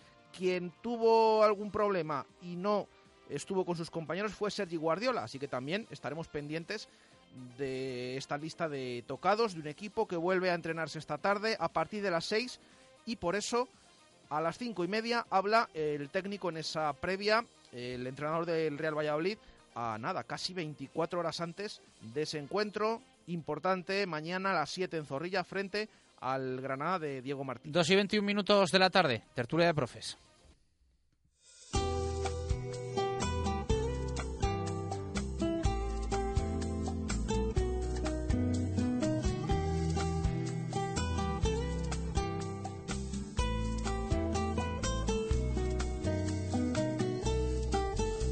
Calles de barrio y fachadas oscuras, aparece un muchacho con balón bajo el brazo, 12 años en tierra. Nos queda todavía programa, pero seguro que se nos hace hasta corta esta tertulia porque hay mucho que analizar. Arturo Alvarado, compañero de El Mundo Diario de Valladolid, ¿qué tal? Muy buenas, ¿cómo estás? Hola, buenas. Eh, te escuchamos bajito, seguro que ahora mejoramos un poco ese sonido. Ángel Velasco, el desmarque, ¿qué tal? Muy buenas. Buenas tardes, Sus, ¿qué tal? Y saludo también a Paco Izquierdo, que le echamos de menos la semana pasada y que ya le tenemos por aquí. Paco, ¿qué tal? Buenas tardes. Hola, buenas tardes y disculpa, la semana pasada imposible. Pues. No pasa nada, no pasa nada. Eh, bueno, Arturo, ¿qué sensaciones eh, te dejó lo del sábado? Eh, ya hablaremos también en unos minutos de lo de mañana frente al Granada, pero lo primero de lo que venimos, que es una nueva derrota del Real Valladolid, en este caso frente al Villarreal. ¿Sensaciones? Pues las peores de la temporada. No me gusta nada el equipo. En la primera parte empezó muy bien, los 10 primeros minutos, cuarto de hora mandando, eh, presionando muy alto al Villarreal, no dejándole prácticamente jugar. Supongo que sería una orden para evitar esas salidas fulgurantes amarillas pero a medida que fue pasando el partido, el, el equipo empezó a especular más, desapareció el centro del campo y a la segunda parte, sin que el Villarreal le metiese atrás, después del tiro se desandró al palo, que tenía pase claro para plano y se embolicó por la falta de gol, pues ya vimos a un Valladolid metido atrás, con el medio campo desaparecido, con Mitchell jugando en paralelo y hacia atrás, con Alcaraz desconocido, y bueno, pues un embotellamiento que podía derivar en cualquier tipo de gol y derivó en el penalti de Salisu.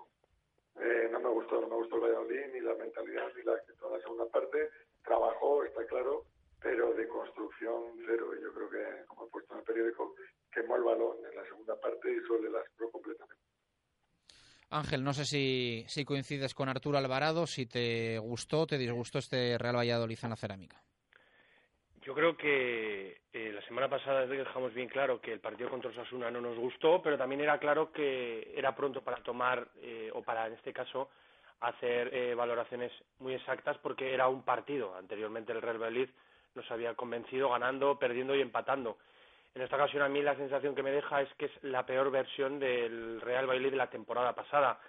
Creo que volvemos al punto de la temporada pasada, creo que es un Real Valladolid que quiere tener los partidos controlados, pero que, vuelve a fallar en la respuesta que tiene durante los encuentros. Creo que es un equipo que sale, como bien decía Arturo, con la idea muy clara. También lo vimos la semana anterior contra Osasuna, que el inicio del partido no es malo, sino es la mejor fase del, del partido de, del equipo de Sergio González. Pero conforme van sucediendo acontecimientos en el partido, el equipo carece de respuesta. Y pese a que esta temporada siempre hemos defendido que el Real Valladolid tiene más variantes y más alternativas desde el banquillo, yo creo que todavía no hemos visto un cambio diferencial, ni una permuta, ni una sustitución, ni una variante que nos haga ver que desde el banquillo se puede cambiar un partido. Paco, ¿tu opinión? Bueno, a mí el partido mm, evidentemente no me gustó, pero tampoco me disgustó. Yo vi al, al Valladolid de siempre, que tiene fases de partido muy buenas en las cuales controla el, el, el ritmo y, y, es capaz de llegar y tener sus oportunidades, otras fases en las que se equilibra y no hay ningún dominador y otras fases en las que queda a merced del rival, ¿no? Yo creo que Sergio intentó a, a hacer de todo desde, desde, el banquillo y quizá la clave fue que los hombres de, de, refresco pues no aportaron absolutamente nada en el terreno de juego, como ya pasó también con el Levante. Y yo creo que ese fue, fue el hándicap con el que tuvo que contar el Real Valladolid. Luego, bueno, es verdad que Sandro tiene esa queda en el palo, que podía haber cambiado el, el, el, rumbo del partido, evidentemente, y poquito tiempo después, pues bueno, vino ese penalti de Salisu que al, a la postre costó el 1-0 y a partir de ahí poco se puede analizar, porque el Valladolid intentó eh, pues con sus armas. Eh, el llegar a la portería de Sergio Asenjo le fue imposible y el Villarreal, bueno, pues eh, ahí tuvo veteranía, saber estar, marcar su ritmo y consiguió el segundo, que yo creo que fue más anécdota que otra cosa. Con lo cual, ya digo, no, es que me gustara el, juego del equipo, pero tampoco fue uno de esos encuentros en los que te vas a casa diciendo nos han pasado por encima y, no ha habido manera de, meterle mano al Villarreal. Yo creo que la clave fue sobre todo eso, que los hombres de refresco de Villarreal sí le dieron otro aire y sí cambiaron cosas. Y aunque Sergio lo intentó, cambiando incluso el sistema, quitando a un delantero y metiendo otro hombre en el centro del campo, intentó meter más músculo con la entrada de Anuar, intentó también con Pablo Díaz, bueno, pues ninguno de los tres tuvo el día para poder, para poder aportar más en el terreno de juego. También es verdad que fueron en los, en los mejores minutos del Villarreal. Fue ¿Qué es, ¿Cuál es la causa y cuál es el efecto? Pues nunca lo sabremos, ¿no? Pero sí que es verdad que a la postre, bueno, pues el resultado de 2-0 pues nos deja a todos con ese sabor eh, amargo, ¿no? De la, de la derrota del Real Valladolid. Eh, un poco cogiendo lo guante de lo que dice Paco Alvarado y abrimos micrófonos, ¿eh? ¿Tenéis un poco la sensación de que eso de los cambios es un fallo de planteamiento o un fallo de rendimiento de los que entran? ¿Qué es lo que falla cuando el rival eh, saca rédito de los movimientos desde el banquillo y el Real Valladolid todo lo contrario?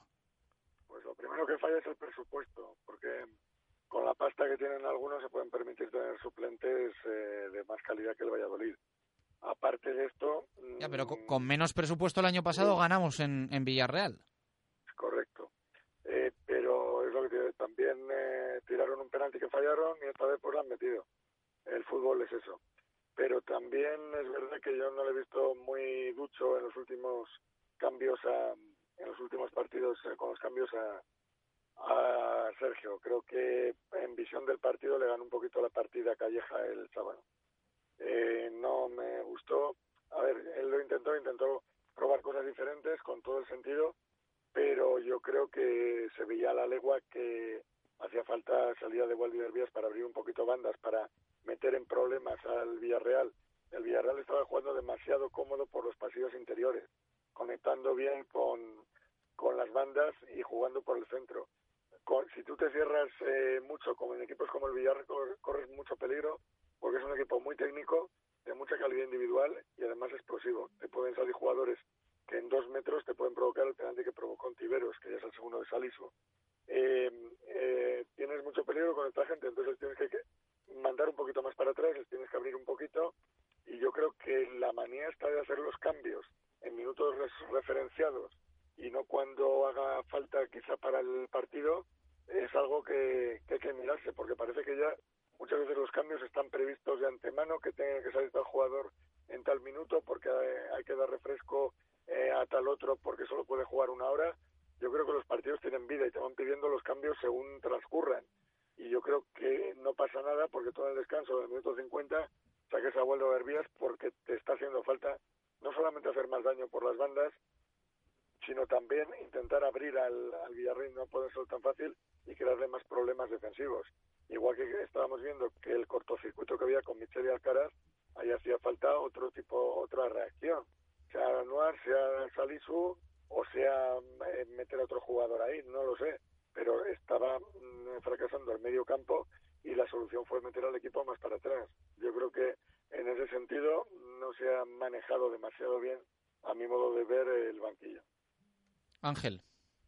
Yo creo que Arturo ha utilizado un término mm, capital que es visión de partido. Al final hablamos de la respuesta que tienen los, los jugadores que salen al terreno de juego pero también tendríamos que conocer, eh, para analizar el rendimiento que tiene un jugador, lo que ofrece, tendríamos que saber qué es lo que se le pide y qué es lo que quiere el entrenador de él cuando se hace esa sustitución. Eh, en muchas ocasiones, eh, hacer los cambios de forma prematura te lleva a decantar el partido, intentar decantarlo, porque siempre al final, lo hablamos muchas veces, estás también a merced del rival. Tú puedes proponer, pero también depende de lo que pueda proponer el rival o de cómo tú veas al rival al final los cambios son situaciones subjetivas que el entrenador siempre te va a dar tu opinión, su opinión y te va a poder convencer o no, pero sí que desde eh, nuestra perspectiva, desde la televisión, se ve que tanto el equipo como desde el banquillo, eh, en las últimas dos jornadas, el equipo ha carecido de respuestas y de alternativas para cambiar el devenir del partido.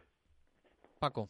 Sí, no, yo, creo que ahí hay una clave, ¿no? Si, os dais cuenta en, en el Villamarín y en el Bernabéu, hay un nombre y apellido que es el que revienta el partido, que es Waldo, ¿no? Sin embargo, Waldo, bueno, pues en estos partidos, o porque ya le van conociendo, o porque ya saben cuáles son sus fuertes y cuáles son sus, carencias. O porque, ha sido, o porque ha sido titular.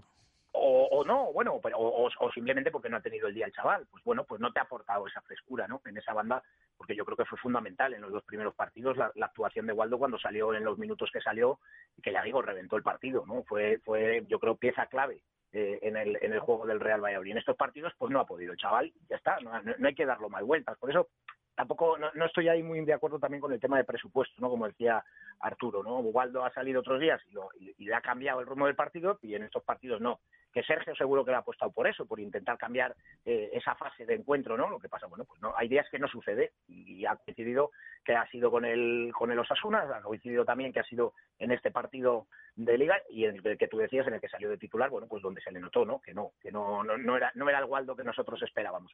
Pero no por eso hay que cargar tampoco contra, el chaval no porque también han salido otros al terreno de juego y no y no han aportado. No simplemente a ver eh, yo creo que tampoco hay que hacer un drama no sí que es verdad que hay que analizar los partidos y hay que ver qué se puede mejorar y qué no y seguro que Sergio González está en eso. Eh, hablaba al principio Jesús no de decir bueno son partidos muy seguidos. Los jugadores cuando pierden les encanta tener un partido inmediato porque es donde ellos ya eh, sacan esa raza, ¿no? Es decir, bueno, hemos perdido, eh, quiero jugar cuanto antes. Si ahora hubiera una semana de por medio es mucho peor para ellos. Mentalmente no te da tiempo ya a pensar. Tienes otro encuentro que va a ser un encuentro complicado, luego hablaremos de él, contra Granada, un equipo que está de dulce y que evidentemente pues vas a, vas a tener que mostrar otra cara, ¿no? En el terreno de juego. Pero ya digo, eh, el fútbol son circunstancias. Decías, la temporada pasada con menos presupuesto se ganó en el se ganó ahí contra el Villarreal ya, pero en el Bernabéu perdimos. Es decir, cada partido es una historia, cada partido es un es, es como un argumento completamente distinto, todos tienen un guion diferente y esperemos que el próximo guion pues sea un poquito de ver a ese Real Valladolid que vimos en las dos primeras jornadas, sobre todo mandando ¿no? en, en el terreno de juego o diciendo aquí estoy yo, yo soy el que lleva el ritmo en las fases en las que pueda. Pero ya digo, no va a ser durante los 90 minutos porque el Valladolid no tiene equipo para eso. Y esperemos que los jugadores, bueno, pues puedan recuperarse de lo que ha sido esta derrota y ofrecer una victoria en el próximo encuentro. Yo tampoco haría, ya te digo, más lectura ni más drama de lo que ha pasado el otro día. Sí, de hecho te veo bastante tranquilo, con, con bastante calma dentro de un poco de, de esa depresión colectiva que hay y que incluso, bueno, yo creo que se nos está yendo un poco de las manos porque lo comentábamos antes que esto esto es- acaba de empezar y Es, es- eso, es que esto va a ser larguísimo. Es decir, que queda muchísima liga por delante. Yo leo a la gente en Twitter, ¿no? Escuchas a la gente que si el balón parado, que si Mitchell. Mitchell el otro día es el jugador que más eh, balones recupera. Y a lo mejor Mitchell no tiene que estar para recuperar esos balones. Porque cuando un jugador tiene que hacer mucho esfuerzo defensivo, evidentemente en el ofensivo, pues se le van a notar más carencias. El balón parado. Pues el balón parado ahora mismo el Real Madrid lleva un gol. He visto que los equipos que más goles llevan a balón parado son tres. Algunos no, se han estrenado. Hablo del balón parado, una falta que marca el Vías. Eh, los saques de córner, que si al final acaban, hombre, la envergadura de los jugadores del Villarreal comparada con la envergadura de, los jugadores del Real es como si pones el rec con David el Nomo.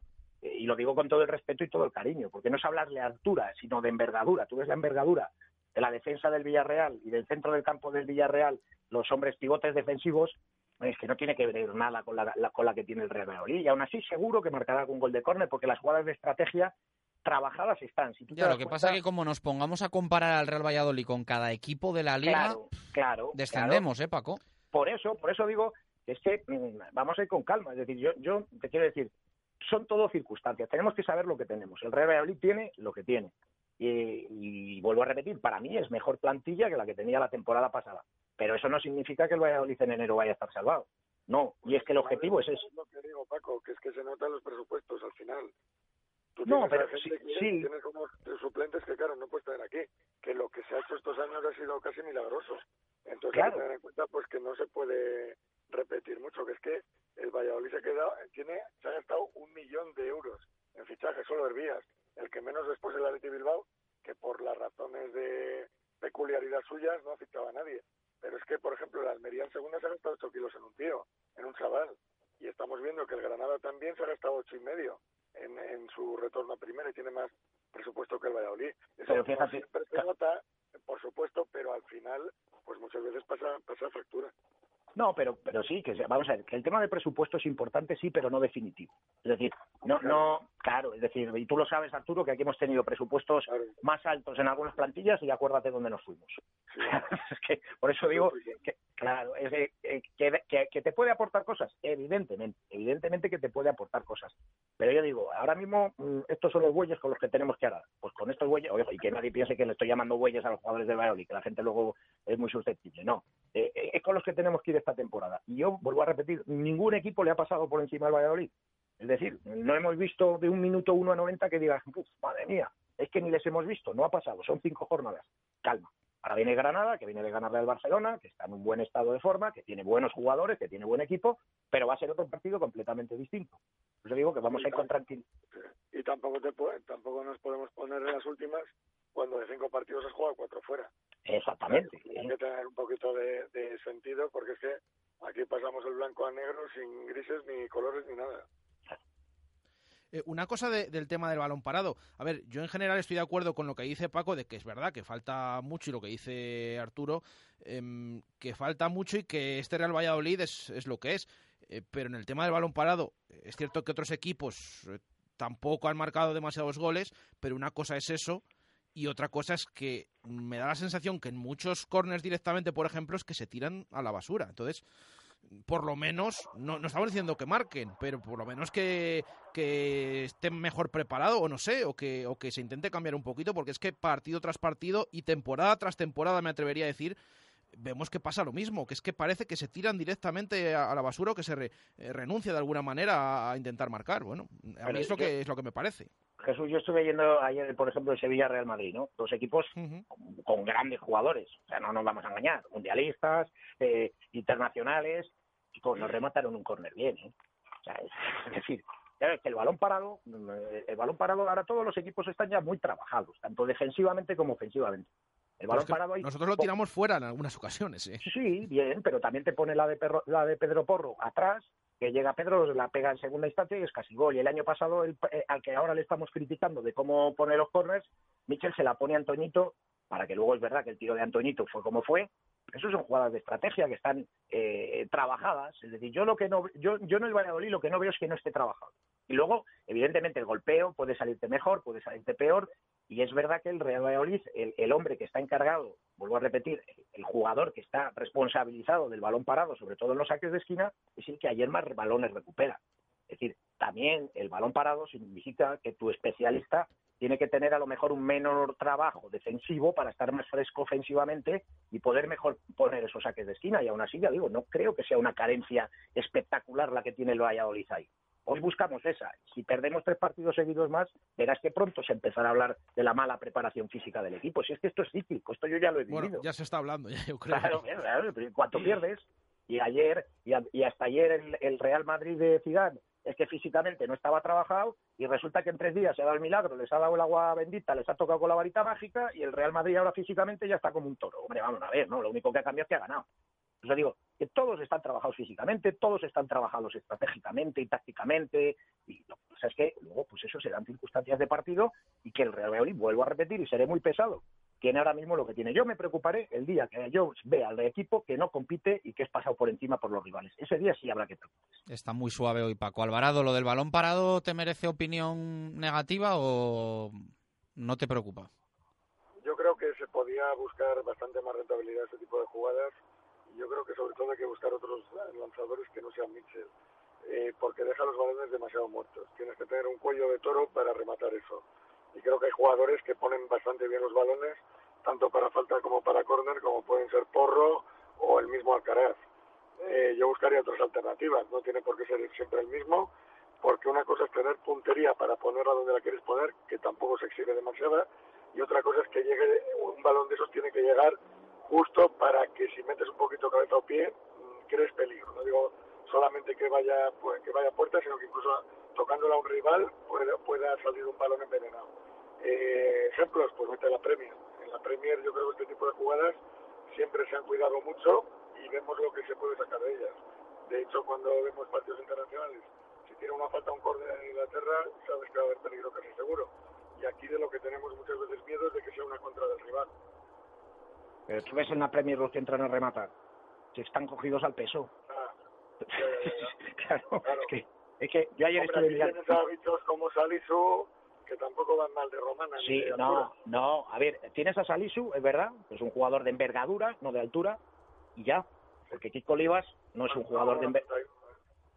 Claro, eh, es decir, tienen que ir con lo que dices tú. Sí que es verdad que a lo mejor en algún momento dado de partido sí que es verdad que a lo mejor tienes que tener otro lanzador por lo que te estoy diciendo, porque a lo mejor el otro va más fresco y está mejor para poder apoyar, que eso al final también es importante. ¿eh? Alguno dirá, vaya bobada que se está inventando. No, no, es importante que el jugador de balón parado no esté tan, no, esté cansado, porque si está cansado su rendimiento va a bajar en esa, en esa faceta. Y es verdad que Pedro Porro es un jugador que por lo menos sí que le hemos visto que cuando va en carrera, va en velocidad, los corners o los centros van completamente distintos, van más tensos, más fuertes, para lo que dice Arturo, ¿no? Meter la cabeza y el balón ya va a salir como un misil. Bueno, se pueden probar esas cosas, pero quiero decir que tampoco nos obsesionemos con el tema del balón parado. Es que no es tan, no es tan sencillo ni tan fácil. Si no estaríamos viendo goles de córner en, en cada jornada un montón de ellas, y en estas cinco primeras, creo que con los dedos de las manos, ¿eh? podemos contar los goles en saque de esquina. Bueno, eh, comentábamos al principio del programa eh, un poco preocupación ¿no? que tenemos tanto Jesús Pérez Baraja como servidor con respecto a, cierto bienquedismo que se puede detectar por parte eh, de Sergio con su plantilla. Una gestión de vestuario que él siempre ha llevado a un máximo de importancia hasta el punto de frenar fichajes eh, e interés en algún jugador para mantener la estabilidad dentro de la caseta este, este verano, pero claro, hablamos de una plantilla larga de jugadores eh, que no se han estrenado todavía en liga, alguno de ellos ni siquiera en la convocatoria, y eh, sí que el otro día vimos cambios y mañana eh, intuimos que vamos a ver todavía más cambios. ¿Qué os parece esta gestión de Sergio Arturo Alvarado? Que no sé si no va a lo que él puede considerar más importante futbolísticamente y muchas veces mira también a la larga la reacción y la gestión, insisto, que puede haber dentro del, del vestuario de, de los egos. ¿Qué opinas? Pues que es una visión muy particular la suya, pero eh, hasta ahora le ha funcionado.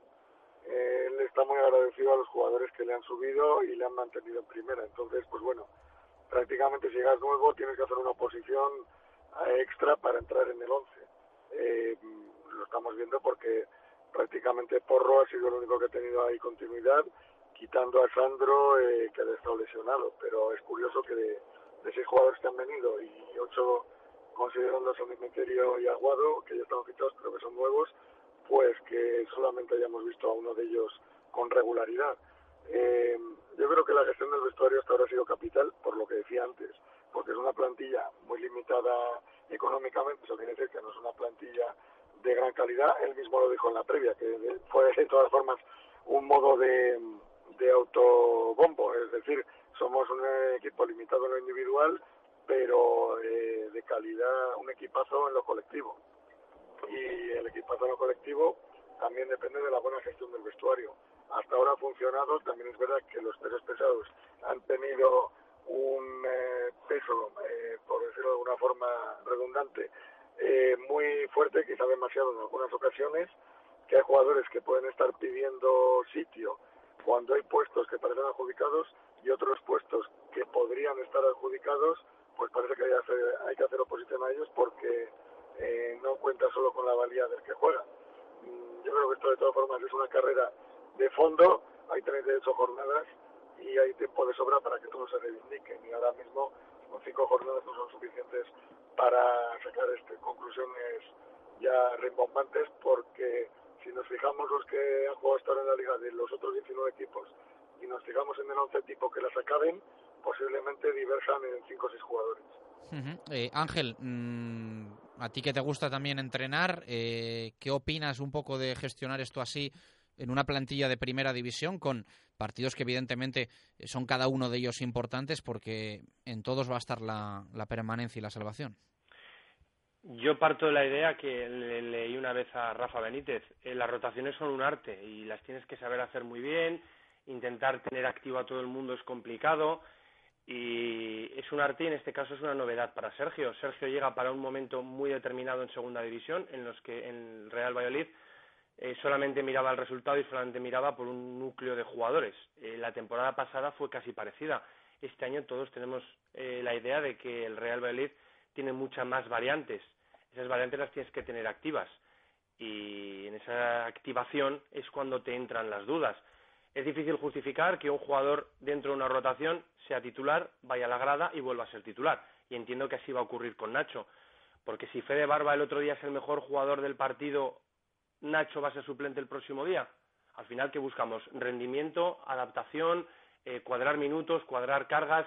¿Hasta cuándo va a volver, mm, hasta cuándo Barba va a estar, seguir siendo suplente, va a estar otra vez desconvocado eh, y no va a conseguir sentar a Nacho? Eh, Nacho va a tener el sitio siempre, salvo que Sergio lo vea cansado. Es decir, todo esto, eh, yo creo que hay una visión que es la que se nos vende al exterior y otra que será la interna.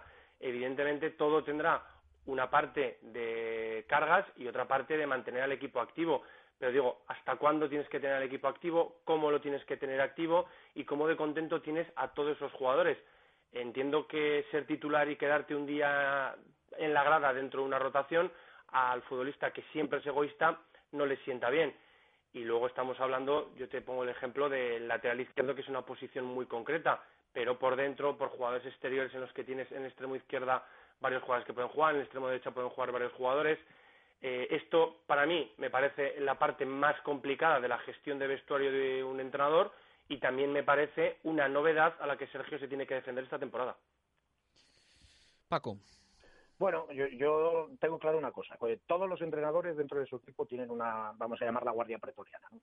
siete, ocho jugadores que salvo sanción o lesión mm, o bajón de forma alarmante, muy alarmante, son intocables. Y los tiene el entrenador. Te hablo de equipos perfil Real Valladolid. ¿eh? No, te voy a otros equipos que tienen que jugar competición europea, que tienen internacionales, donde ahí es completamente diferente y son plantillas larguísimas. Eh, es decir, a partir de ahí, luego es cierto que van moviendo, van moviendo jugadores en función del criterio que mantiene cada entrenador. Aquí hemos tenido de todo tipo. Teníamos, por ejemplo, a José Luis Mendilibar, que tenía un equipo para Liga y un equipo para Copa. Y salvo las lesiones, que te vuelvo a repetir, no lo tocaba. Es decir, si tú ahora le preguntas a cualquier aficionado de Valladolid el 11 tipo que tenía José Luis Mendilibar eh, cuando estuvo aquí en Valladolid, sobre todo en el ascenso, todos nos le sabemos de memoria. Y luego estaba, por ejemplo, la fórmula Pepe Moré. Pepe Moré hacía eso que estaba hablando Ángel. Jugaba un jugador tres partidos seguidos de titular y de repente se pasaba tres en la grada. Y luego de repente volvía a ser titular y entraba en una convocatoria y lo hacía con muchos. ¿eh? Y funcionó, y también le funcionó. Es decir, eh, eh, por lo que va a optar Sergio, pues no lo sé. Lo que sí que está claro es que mm, yo no lo veo ahora porque no veo los entrenamientos a diario. Eh, yo estoy convencido de una cosa: cualquier entrenador siempre pone el mejor once que consideran. Ninguno tira piedras contra su propio tejado. Y luego, si hay alguno que quiere entrar, eh, yo no les veo, ya digo. Pero mm, llama a la puerta con los nubillos o está pegando patadas a la puerta. Es decir, creo que me entendéis la diferencia, ¿no? Es decir, un, un jugador que no es habitual, que no es suplente, que no te convocan, eh, tienes dos opciones. Una, mm, soy suplente y no voy a jugar nunca. Dos, doy patadas a la puerta para que me dejen pasar. Entonces ya digo, yo eso no lo veo. Hay ahora alguien dentro Claro, de la el, plantilla. el problema también es no tener la oportunidad de, de tirar esa puerta. O sea, es que Sí, volvemos a lo de semanas anteriores de que no hay copa hasta enero y parece que frena esa opción competitiva, ¿no? Para los aguado, de frutos. La puerta la tienes que tirar en los entrenamientos. Yo estoy convencido de eso. Tú en los entrenamientos tienes que tirar la puerta. Y a partir de ahí, a lo mejor no te, ni aunque la tires te dejan pasar. Pero eh, ese era el secreto, por ejemplo, de Mendilibar. Los jugadores suplentes tenían un ritmo de competición en los entrenamientos que era superior al de muchos equipos en los partidos. que hacía que los titulares estuvieran con las orejas tiesas. Los entrenamientos de Mendilibar el año del ascenso, aquello era Vietnam. Era Vietnam. Ver entrar a Oscar Sánchez, ver entrar a Chema, que sabía que no iba a jugar nunca. Eran jugadores que sabían que no iban a jugar, que no iban, que aunque tiraran la puerta abajo lo iban a tener complicadísimo y el míster se lo dijo desde el primer día. Y ellos da- les daba igual, reventaban los entrenamientos para que el titular, el que quería ser titular, tuviera que estar atento. Por eso digo que si hay algún jugador, que no lo, yo no lo sé porque no les veo, que ahora mismo digáis, "Joder, no puedo entender los que vais a los entrenamientos habitualmente porque lo veis. Es como no le está dando oportunidades. Aquí habla, alguno- fíjate que aquí hablamos más de jugadores deprimidos que de jugadores, Es que eh, la- ¿no? Que de jugadores Claro. que es que- estén Es que lo mordiendo. claro, lo de la depresión del jugador, hombre, ahora el deprimido puede estar, me, me llamaré demagogo, deprimido puede estar un tío que gana 800 euros y tiene a dos hijos en casa de la mujer y tiene que darles de comer y pagar la hipoteca. Un futbolista no se puede deprimir, chavales de veintitantos años, estando en un equipo de primera división, es que tienen que tirar la puerta. Y si no tiras la puerta y entras en depresión, no vas a entrar nunca en el 11. O vas a entrar, pues, pues eso, cuando no quede más remedio. Arturo seguro eh, me está entendiendo por dónde voy. profesional. Claro.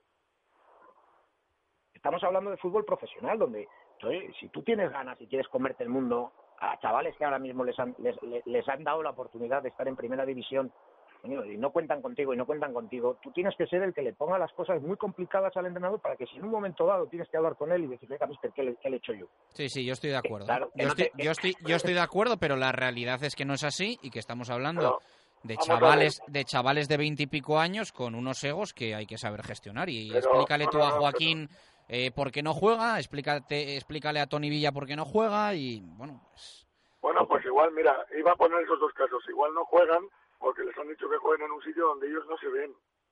Tú te tienes que ver hasta de portero, si eres delantero centro y te dice el entrenador que salgas. Y ese es el problema. Joaquín dónde no se ve, Claro. Arturo. Joaquín dónde no se ve. No se ve en el perfil izquierdo, Joaquín. Izquierdo, de central izquierdo, ¿no? O sea, el mismo no se ve en ese perfil. Yo creo que ahora mismo si le dicen, hombre, ahora ya es lo que decimos que está deprimido, bueno, o que lo muestra. Pero si se lo dicen desde el principio de temporada, yo creo que él tenía en su cabeza ser el sustituto de Fernando Calero en, ese, en esa posición. Pero es que volvemos, pero volvemos a- tampoco se ve jugando más atrás.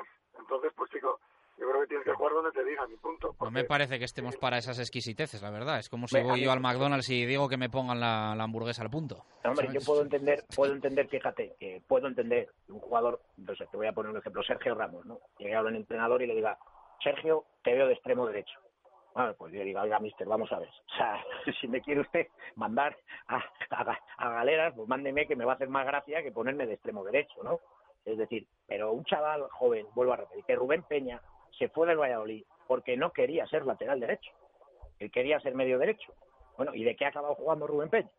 que volvemos a lo mismo. Por eso digo, ¿por qué? Porque en un momento dado dijo, pues oye, a lo mejor los que me, lo- los que me lo están diciendo tienen razón. Y cuando se ha visto ahí, pues ha dicho, y aquí me aferro y aquí estoy. Y es decir, pues, eh, Joaquín, ¿por qué no lo va a hacer bien de, central izquierdo? Ahí quizá también tiene que ser la labor de entrenador, ¿eh? Pero tú, ¿por qué no te ves? ahí? Ven aquí, ponte ahí y, y inténtalo. Y machácate y bueno, pues a lo mejor das cuatro los cuatro primeros pasos les das al revés. Bien, pues insiste, insiste, pero si entras Vale. en depresión, pues, pues no vas a entrar nunca. Gracias, Ángel, Arturo, Paco, hasta la próxima. A la próxima, un abrazo. Lo dicho, se nos ha hecho corta como intuíamos. Siete minutos para las tres. Hacemos una pausa y a la vuelta más cosas, ¿eh? Todavía nos queda programa. En mil trozos la rodilla, en aquel final. Directo Marca Valladolid. Chus Rodríguez. Bodega La Nieta, un lugar típico y confortable donde disfrutar de una suculenta comida tradicional. Asados de lechazo de la zona en horno de leña y unos exquisitos chuletones de carne roja. Bodega La Nieta en Fuensaldaña. Maestros en la cocina de siempre. Los productos del mar son necesarios para una dieta sana e ideales para la elaboración de los platos más suculentos en la cocina. Y en pescados y mariscos La Alondra lo sabemos. Por eso, en La Alondra encontrará los frutos del mar más frescos. La Alondra, calle Estadio 3, Amadeo Arias 7, en Parquesol, puesto 36 del Mercado del Val. Y ahora también en Don Sancho 7. Pescados y mariscos La Alondra, de la lonja a su mesa. Alfonso Cavia, el Cubi, regresa al boxeo y lo hace a lo grande. El próximo viernes 27, en el Polideportivo Miriam Blasco y a partir de las 10 de la noche, selección española de boxeo contra nuestra selección de Castilla y León. Venta de entradas en el bar Aberdeen, As de Copas, Bar El Cubi y en la sede Federación de Boxeo de Castilla y León, en la calle de la Aguilera. Vuelve el Cubi, vuelve el boxeo. En Cerámicas Níver estamos mejorando nuestras instalaciones. No desaproveche la ocasión de tener los mejores precios en cerámicas y baños con el mismo servicio y trato de siempre. Cerámicas y baños Níver, la mejor calidad a unos precios inigualables. Cerámicas y baños Níver, calle Pirita, esquina con aluminio en el polígono San Cristóbal. Cenicienta pasó a ser princesa por el hechizo de su hada madrina. Y tú puedes convertirte ahora en princesa en Cinderella. Tratamientos faciales, corporales y de mirada. Maquillajes de ensueño. Depilación, manicura y pedicura. Todo lo que necesitas para ser una princesa. Tu hada madrina es Cinderella. En calle San José de Calasanz 37, Valladolid. Bricomar, el almacén de la construcción y la reforma donde compran los profesionales. Más de 20.000 productos en grandes cantidades siempre disponibles para tus obras y reformas. Consúltalo online en bricomar.es. Desde las 7 y media de la mañana y no cerramos a mediodía en Valladolid, Polígono San Cristóbal, Bricomar. Directo Marca Valladolid. Chus Rodríguez.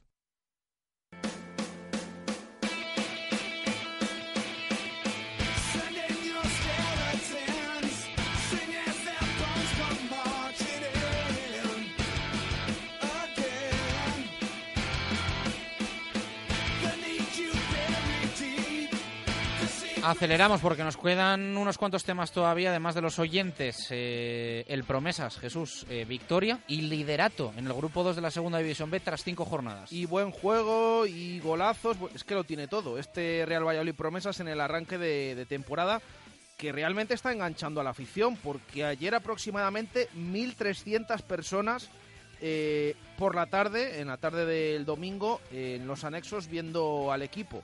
Ah, es verdad que era un partido muy atractivo porque venía el segundo clasificado que le duró al Promesas lo que le han durado otros eh, rivales de la zona baja a los que se ha enfrentado, sobre todo en casa. En el minuto 10 se adelantaba, después de haber tenido ya una ocasión Kuki Salazar, eh, se adelantaba el Promesas por mediación de Víctor García, un pase, un buen pase atrás de Corral desde la banda izquierda, desde la frontal eh, un buen gol el extremo del Real Valladolid B. Eh, ahora hay que decir Real Valladolid promesas ya siempre, siempre, eh, no en alguna ocasión no.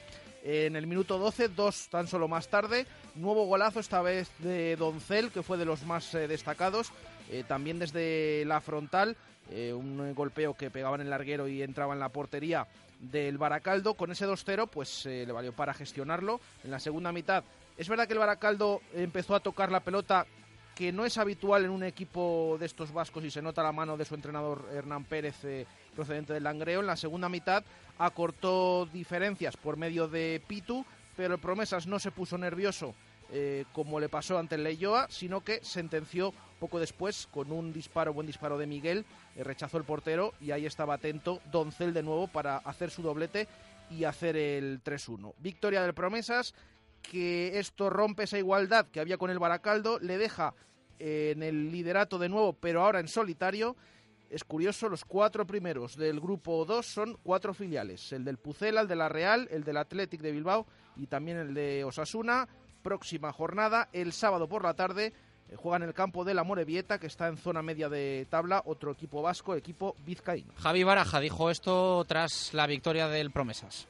Nos hemos encontrado con el 2-0 en una salida muy buena del equipo de, de inicio y bueno, nos ha favorecido de cara a tener el control del juego primero y después para no, para no sufrir. Las palabras de Javi Baraja. Enhorabuena para Javi, para el Promesas. Eh, titular Mena, denominados, Jesús. He de decir que esta semana van casi todos, bueno, todos, eh, por el mismo sentido, desde el titular Menade, que es por lo del Estadio de la Cerámica y el equipo que vimos. Eh, así que he nominado a estos cuatro. El primero dice un pucela de cerámica.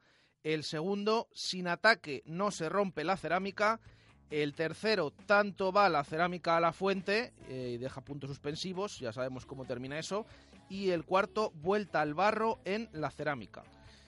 Mm, Me quedo con el segundo, pero hoy no me han gustado mucho, he de Ya. decir. ¿eh? Voy a ser un poco crítico con los oyentes. Esto es, eh, bueno, conmigo que soy el que se los, los he También, seleccionado. también, también, Pero bueno, yo realmente es- creo que son los que más o menos eh, se puedan seleccionar o, o los que más me han gustado, eh, para decirlo mejor.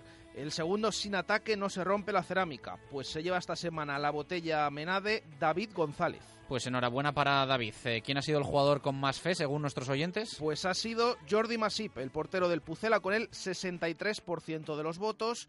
Eh, hacemos el sorteo y se lleva ese- esa revisión gratuita de automóvil y estuche de vino un oyente que firma como JA12. Así que Pues enhorabuena para JA12. Eh, oyentes en WhatsApp, audios. Buenos días, Radio Marca. Mi nombre es Roberto Martín. eh, el jugador con más fe, si es que alguien lo tiene en este equipo, yo creo que, bueno, nadie tiene más fe que, que Sergio Guardiola. Que, se, que espera y se desespera y bueno, pero es que, mm, no sé, el planteamiento que saca Sergio es quizá demasiado conservador. Buenas chavales, soy Luis Ángeles de la Niña. Pues la verdad que el partido muy flojo. Mm, Yo soy muy de Sergio, pero claro, no podemos salir a empatar a cero porque en una jugada nos meten gol y nosotros no tenemos revulsivos como otros equipos que no vayan a solucionar el partido. Hay que salir a ganar, que luego perdemos, pues bueno, por lo menos que nos quiten lo bailado. Venga, o papucela. Hola, Radio Marca Valladolid, soy Cristian Vasco. Decir que no debemos ser tan alarmistas. El equipo lleva cinco puntos. Que teniendo en cuenta que de los cinco partidos que hemos jugado, cuatro han sido fuera de casa, está muy bien. Hemos plantado cara a todos los equipos. Las sensaciones no creo que hayan sido tan malas. Y Sergio, para bien o para mal, no hace las alineaciones Hola, buenas tardes, Radio Marca. Soy Rodríguez Jesús Pérez Baraja, el gaditano del Pucela. Sobre el planteamiento de Villarreal, por desgracia, me he tenido que llevar la razón con muy mal gusto, que sobre el planteamiento que se hizo, se, se dejó de escapar un punto fácilmente allí en Villarreal, aunque fuese con un rival tan duro. Y el centro izquierdo de la defensa. Gracias a los oyentes eh, hemos tenido que meter un poquito la tijera porque estamos ya pasados de tiempo. ¿Qué tal se nos ha dado la primera quiniela de Comercial Ulsa de la temporada? Pues fatal, fatal se nos ha dado. Fatal algunos. Ya, sí, claro, bueno, pero en global. Esto es por el equipo. Ah, ya está, vale, luego vale, hablamos de los, de los jugadores. Eh, tres aciertos hemos tenido: el uno de Arturo Alvarado en el Getafe Mallorca, la X de Marco en el Rayo Almería y el uno de. Chus está. en el Ponferradina Oviedo. Bueno, y Coco que acertó que Deportiva Granada. Ponferradina. Vale, Sociedad Deportiva Ponferradina. Eh, Coco que acertó que eh, ganaba el Granada, aunque nos veíamos un poquito el. el Así dijo 3-1, ¿no? Sí, Así. 3-1, bueno, le contamos, le contamos el acierto que fue 2-0. Así que tres aciertos esta semana. Español Real Valladolid ya nos pueden enviar el de la siguiente quiniela eh, hasta el sábado a la una con ese 1x2 y ese hashtag la quiniela ULS. Esta tarde zona de marca a las 7. Nosotros volvemos mañana 1 y 5. Gracias, adiós. Directo Marca Valladolid. Chus Rodríguez. ¿Cuál es el plan que nunca falla en Valladolid? Unos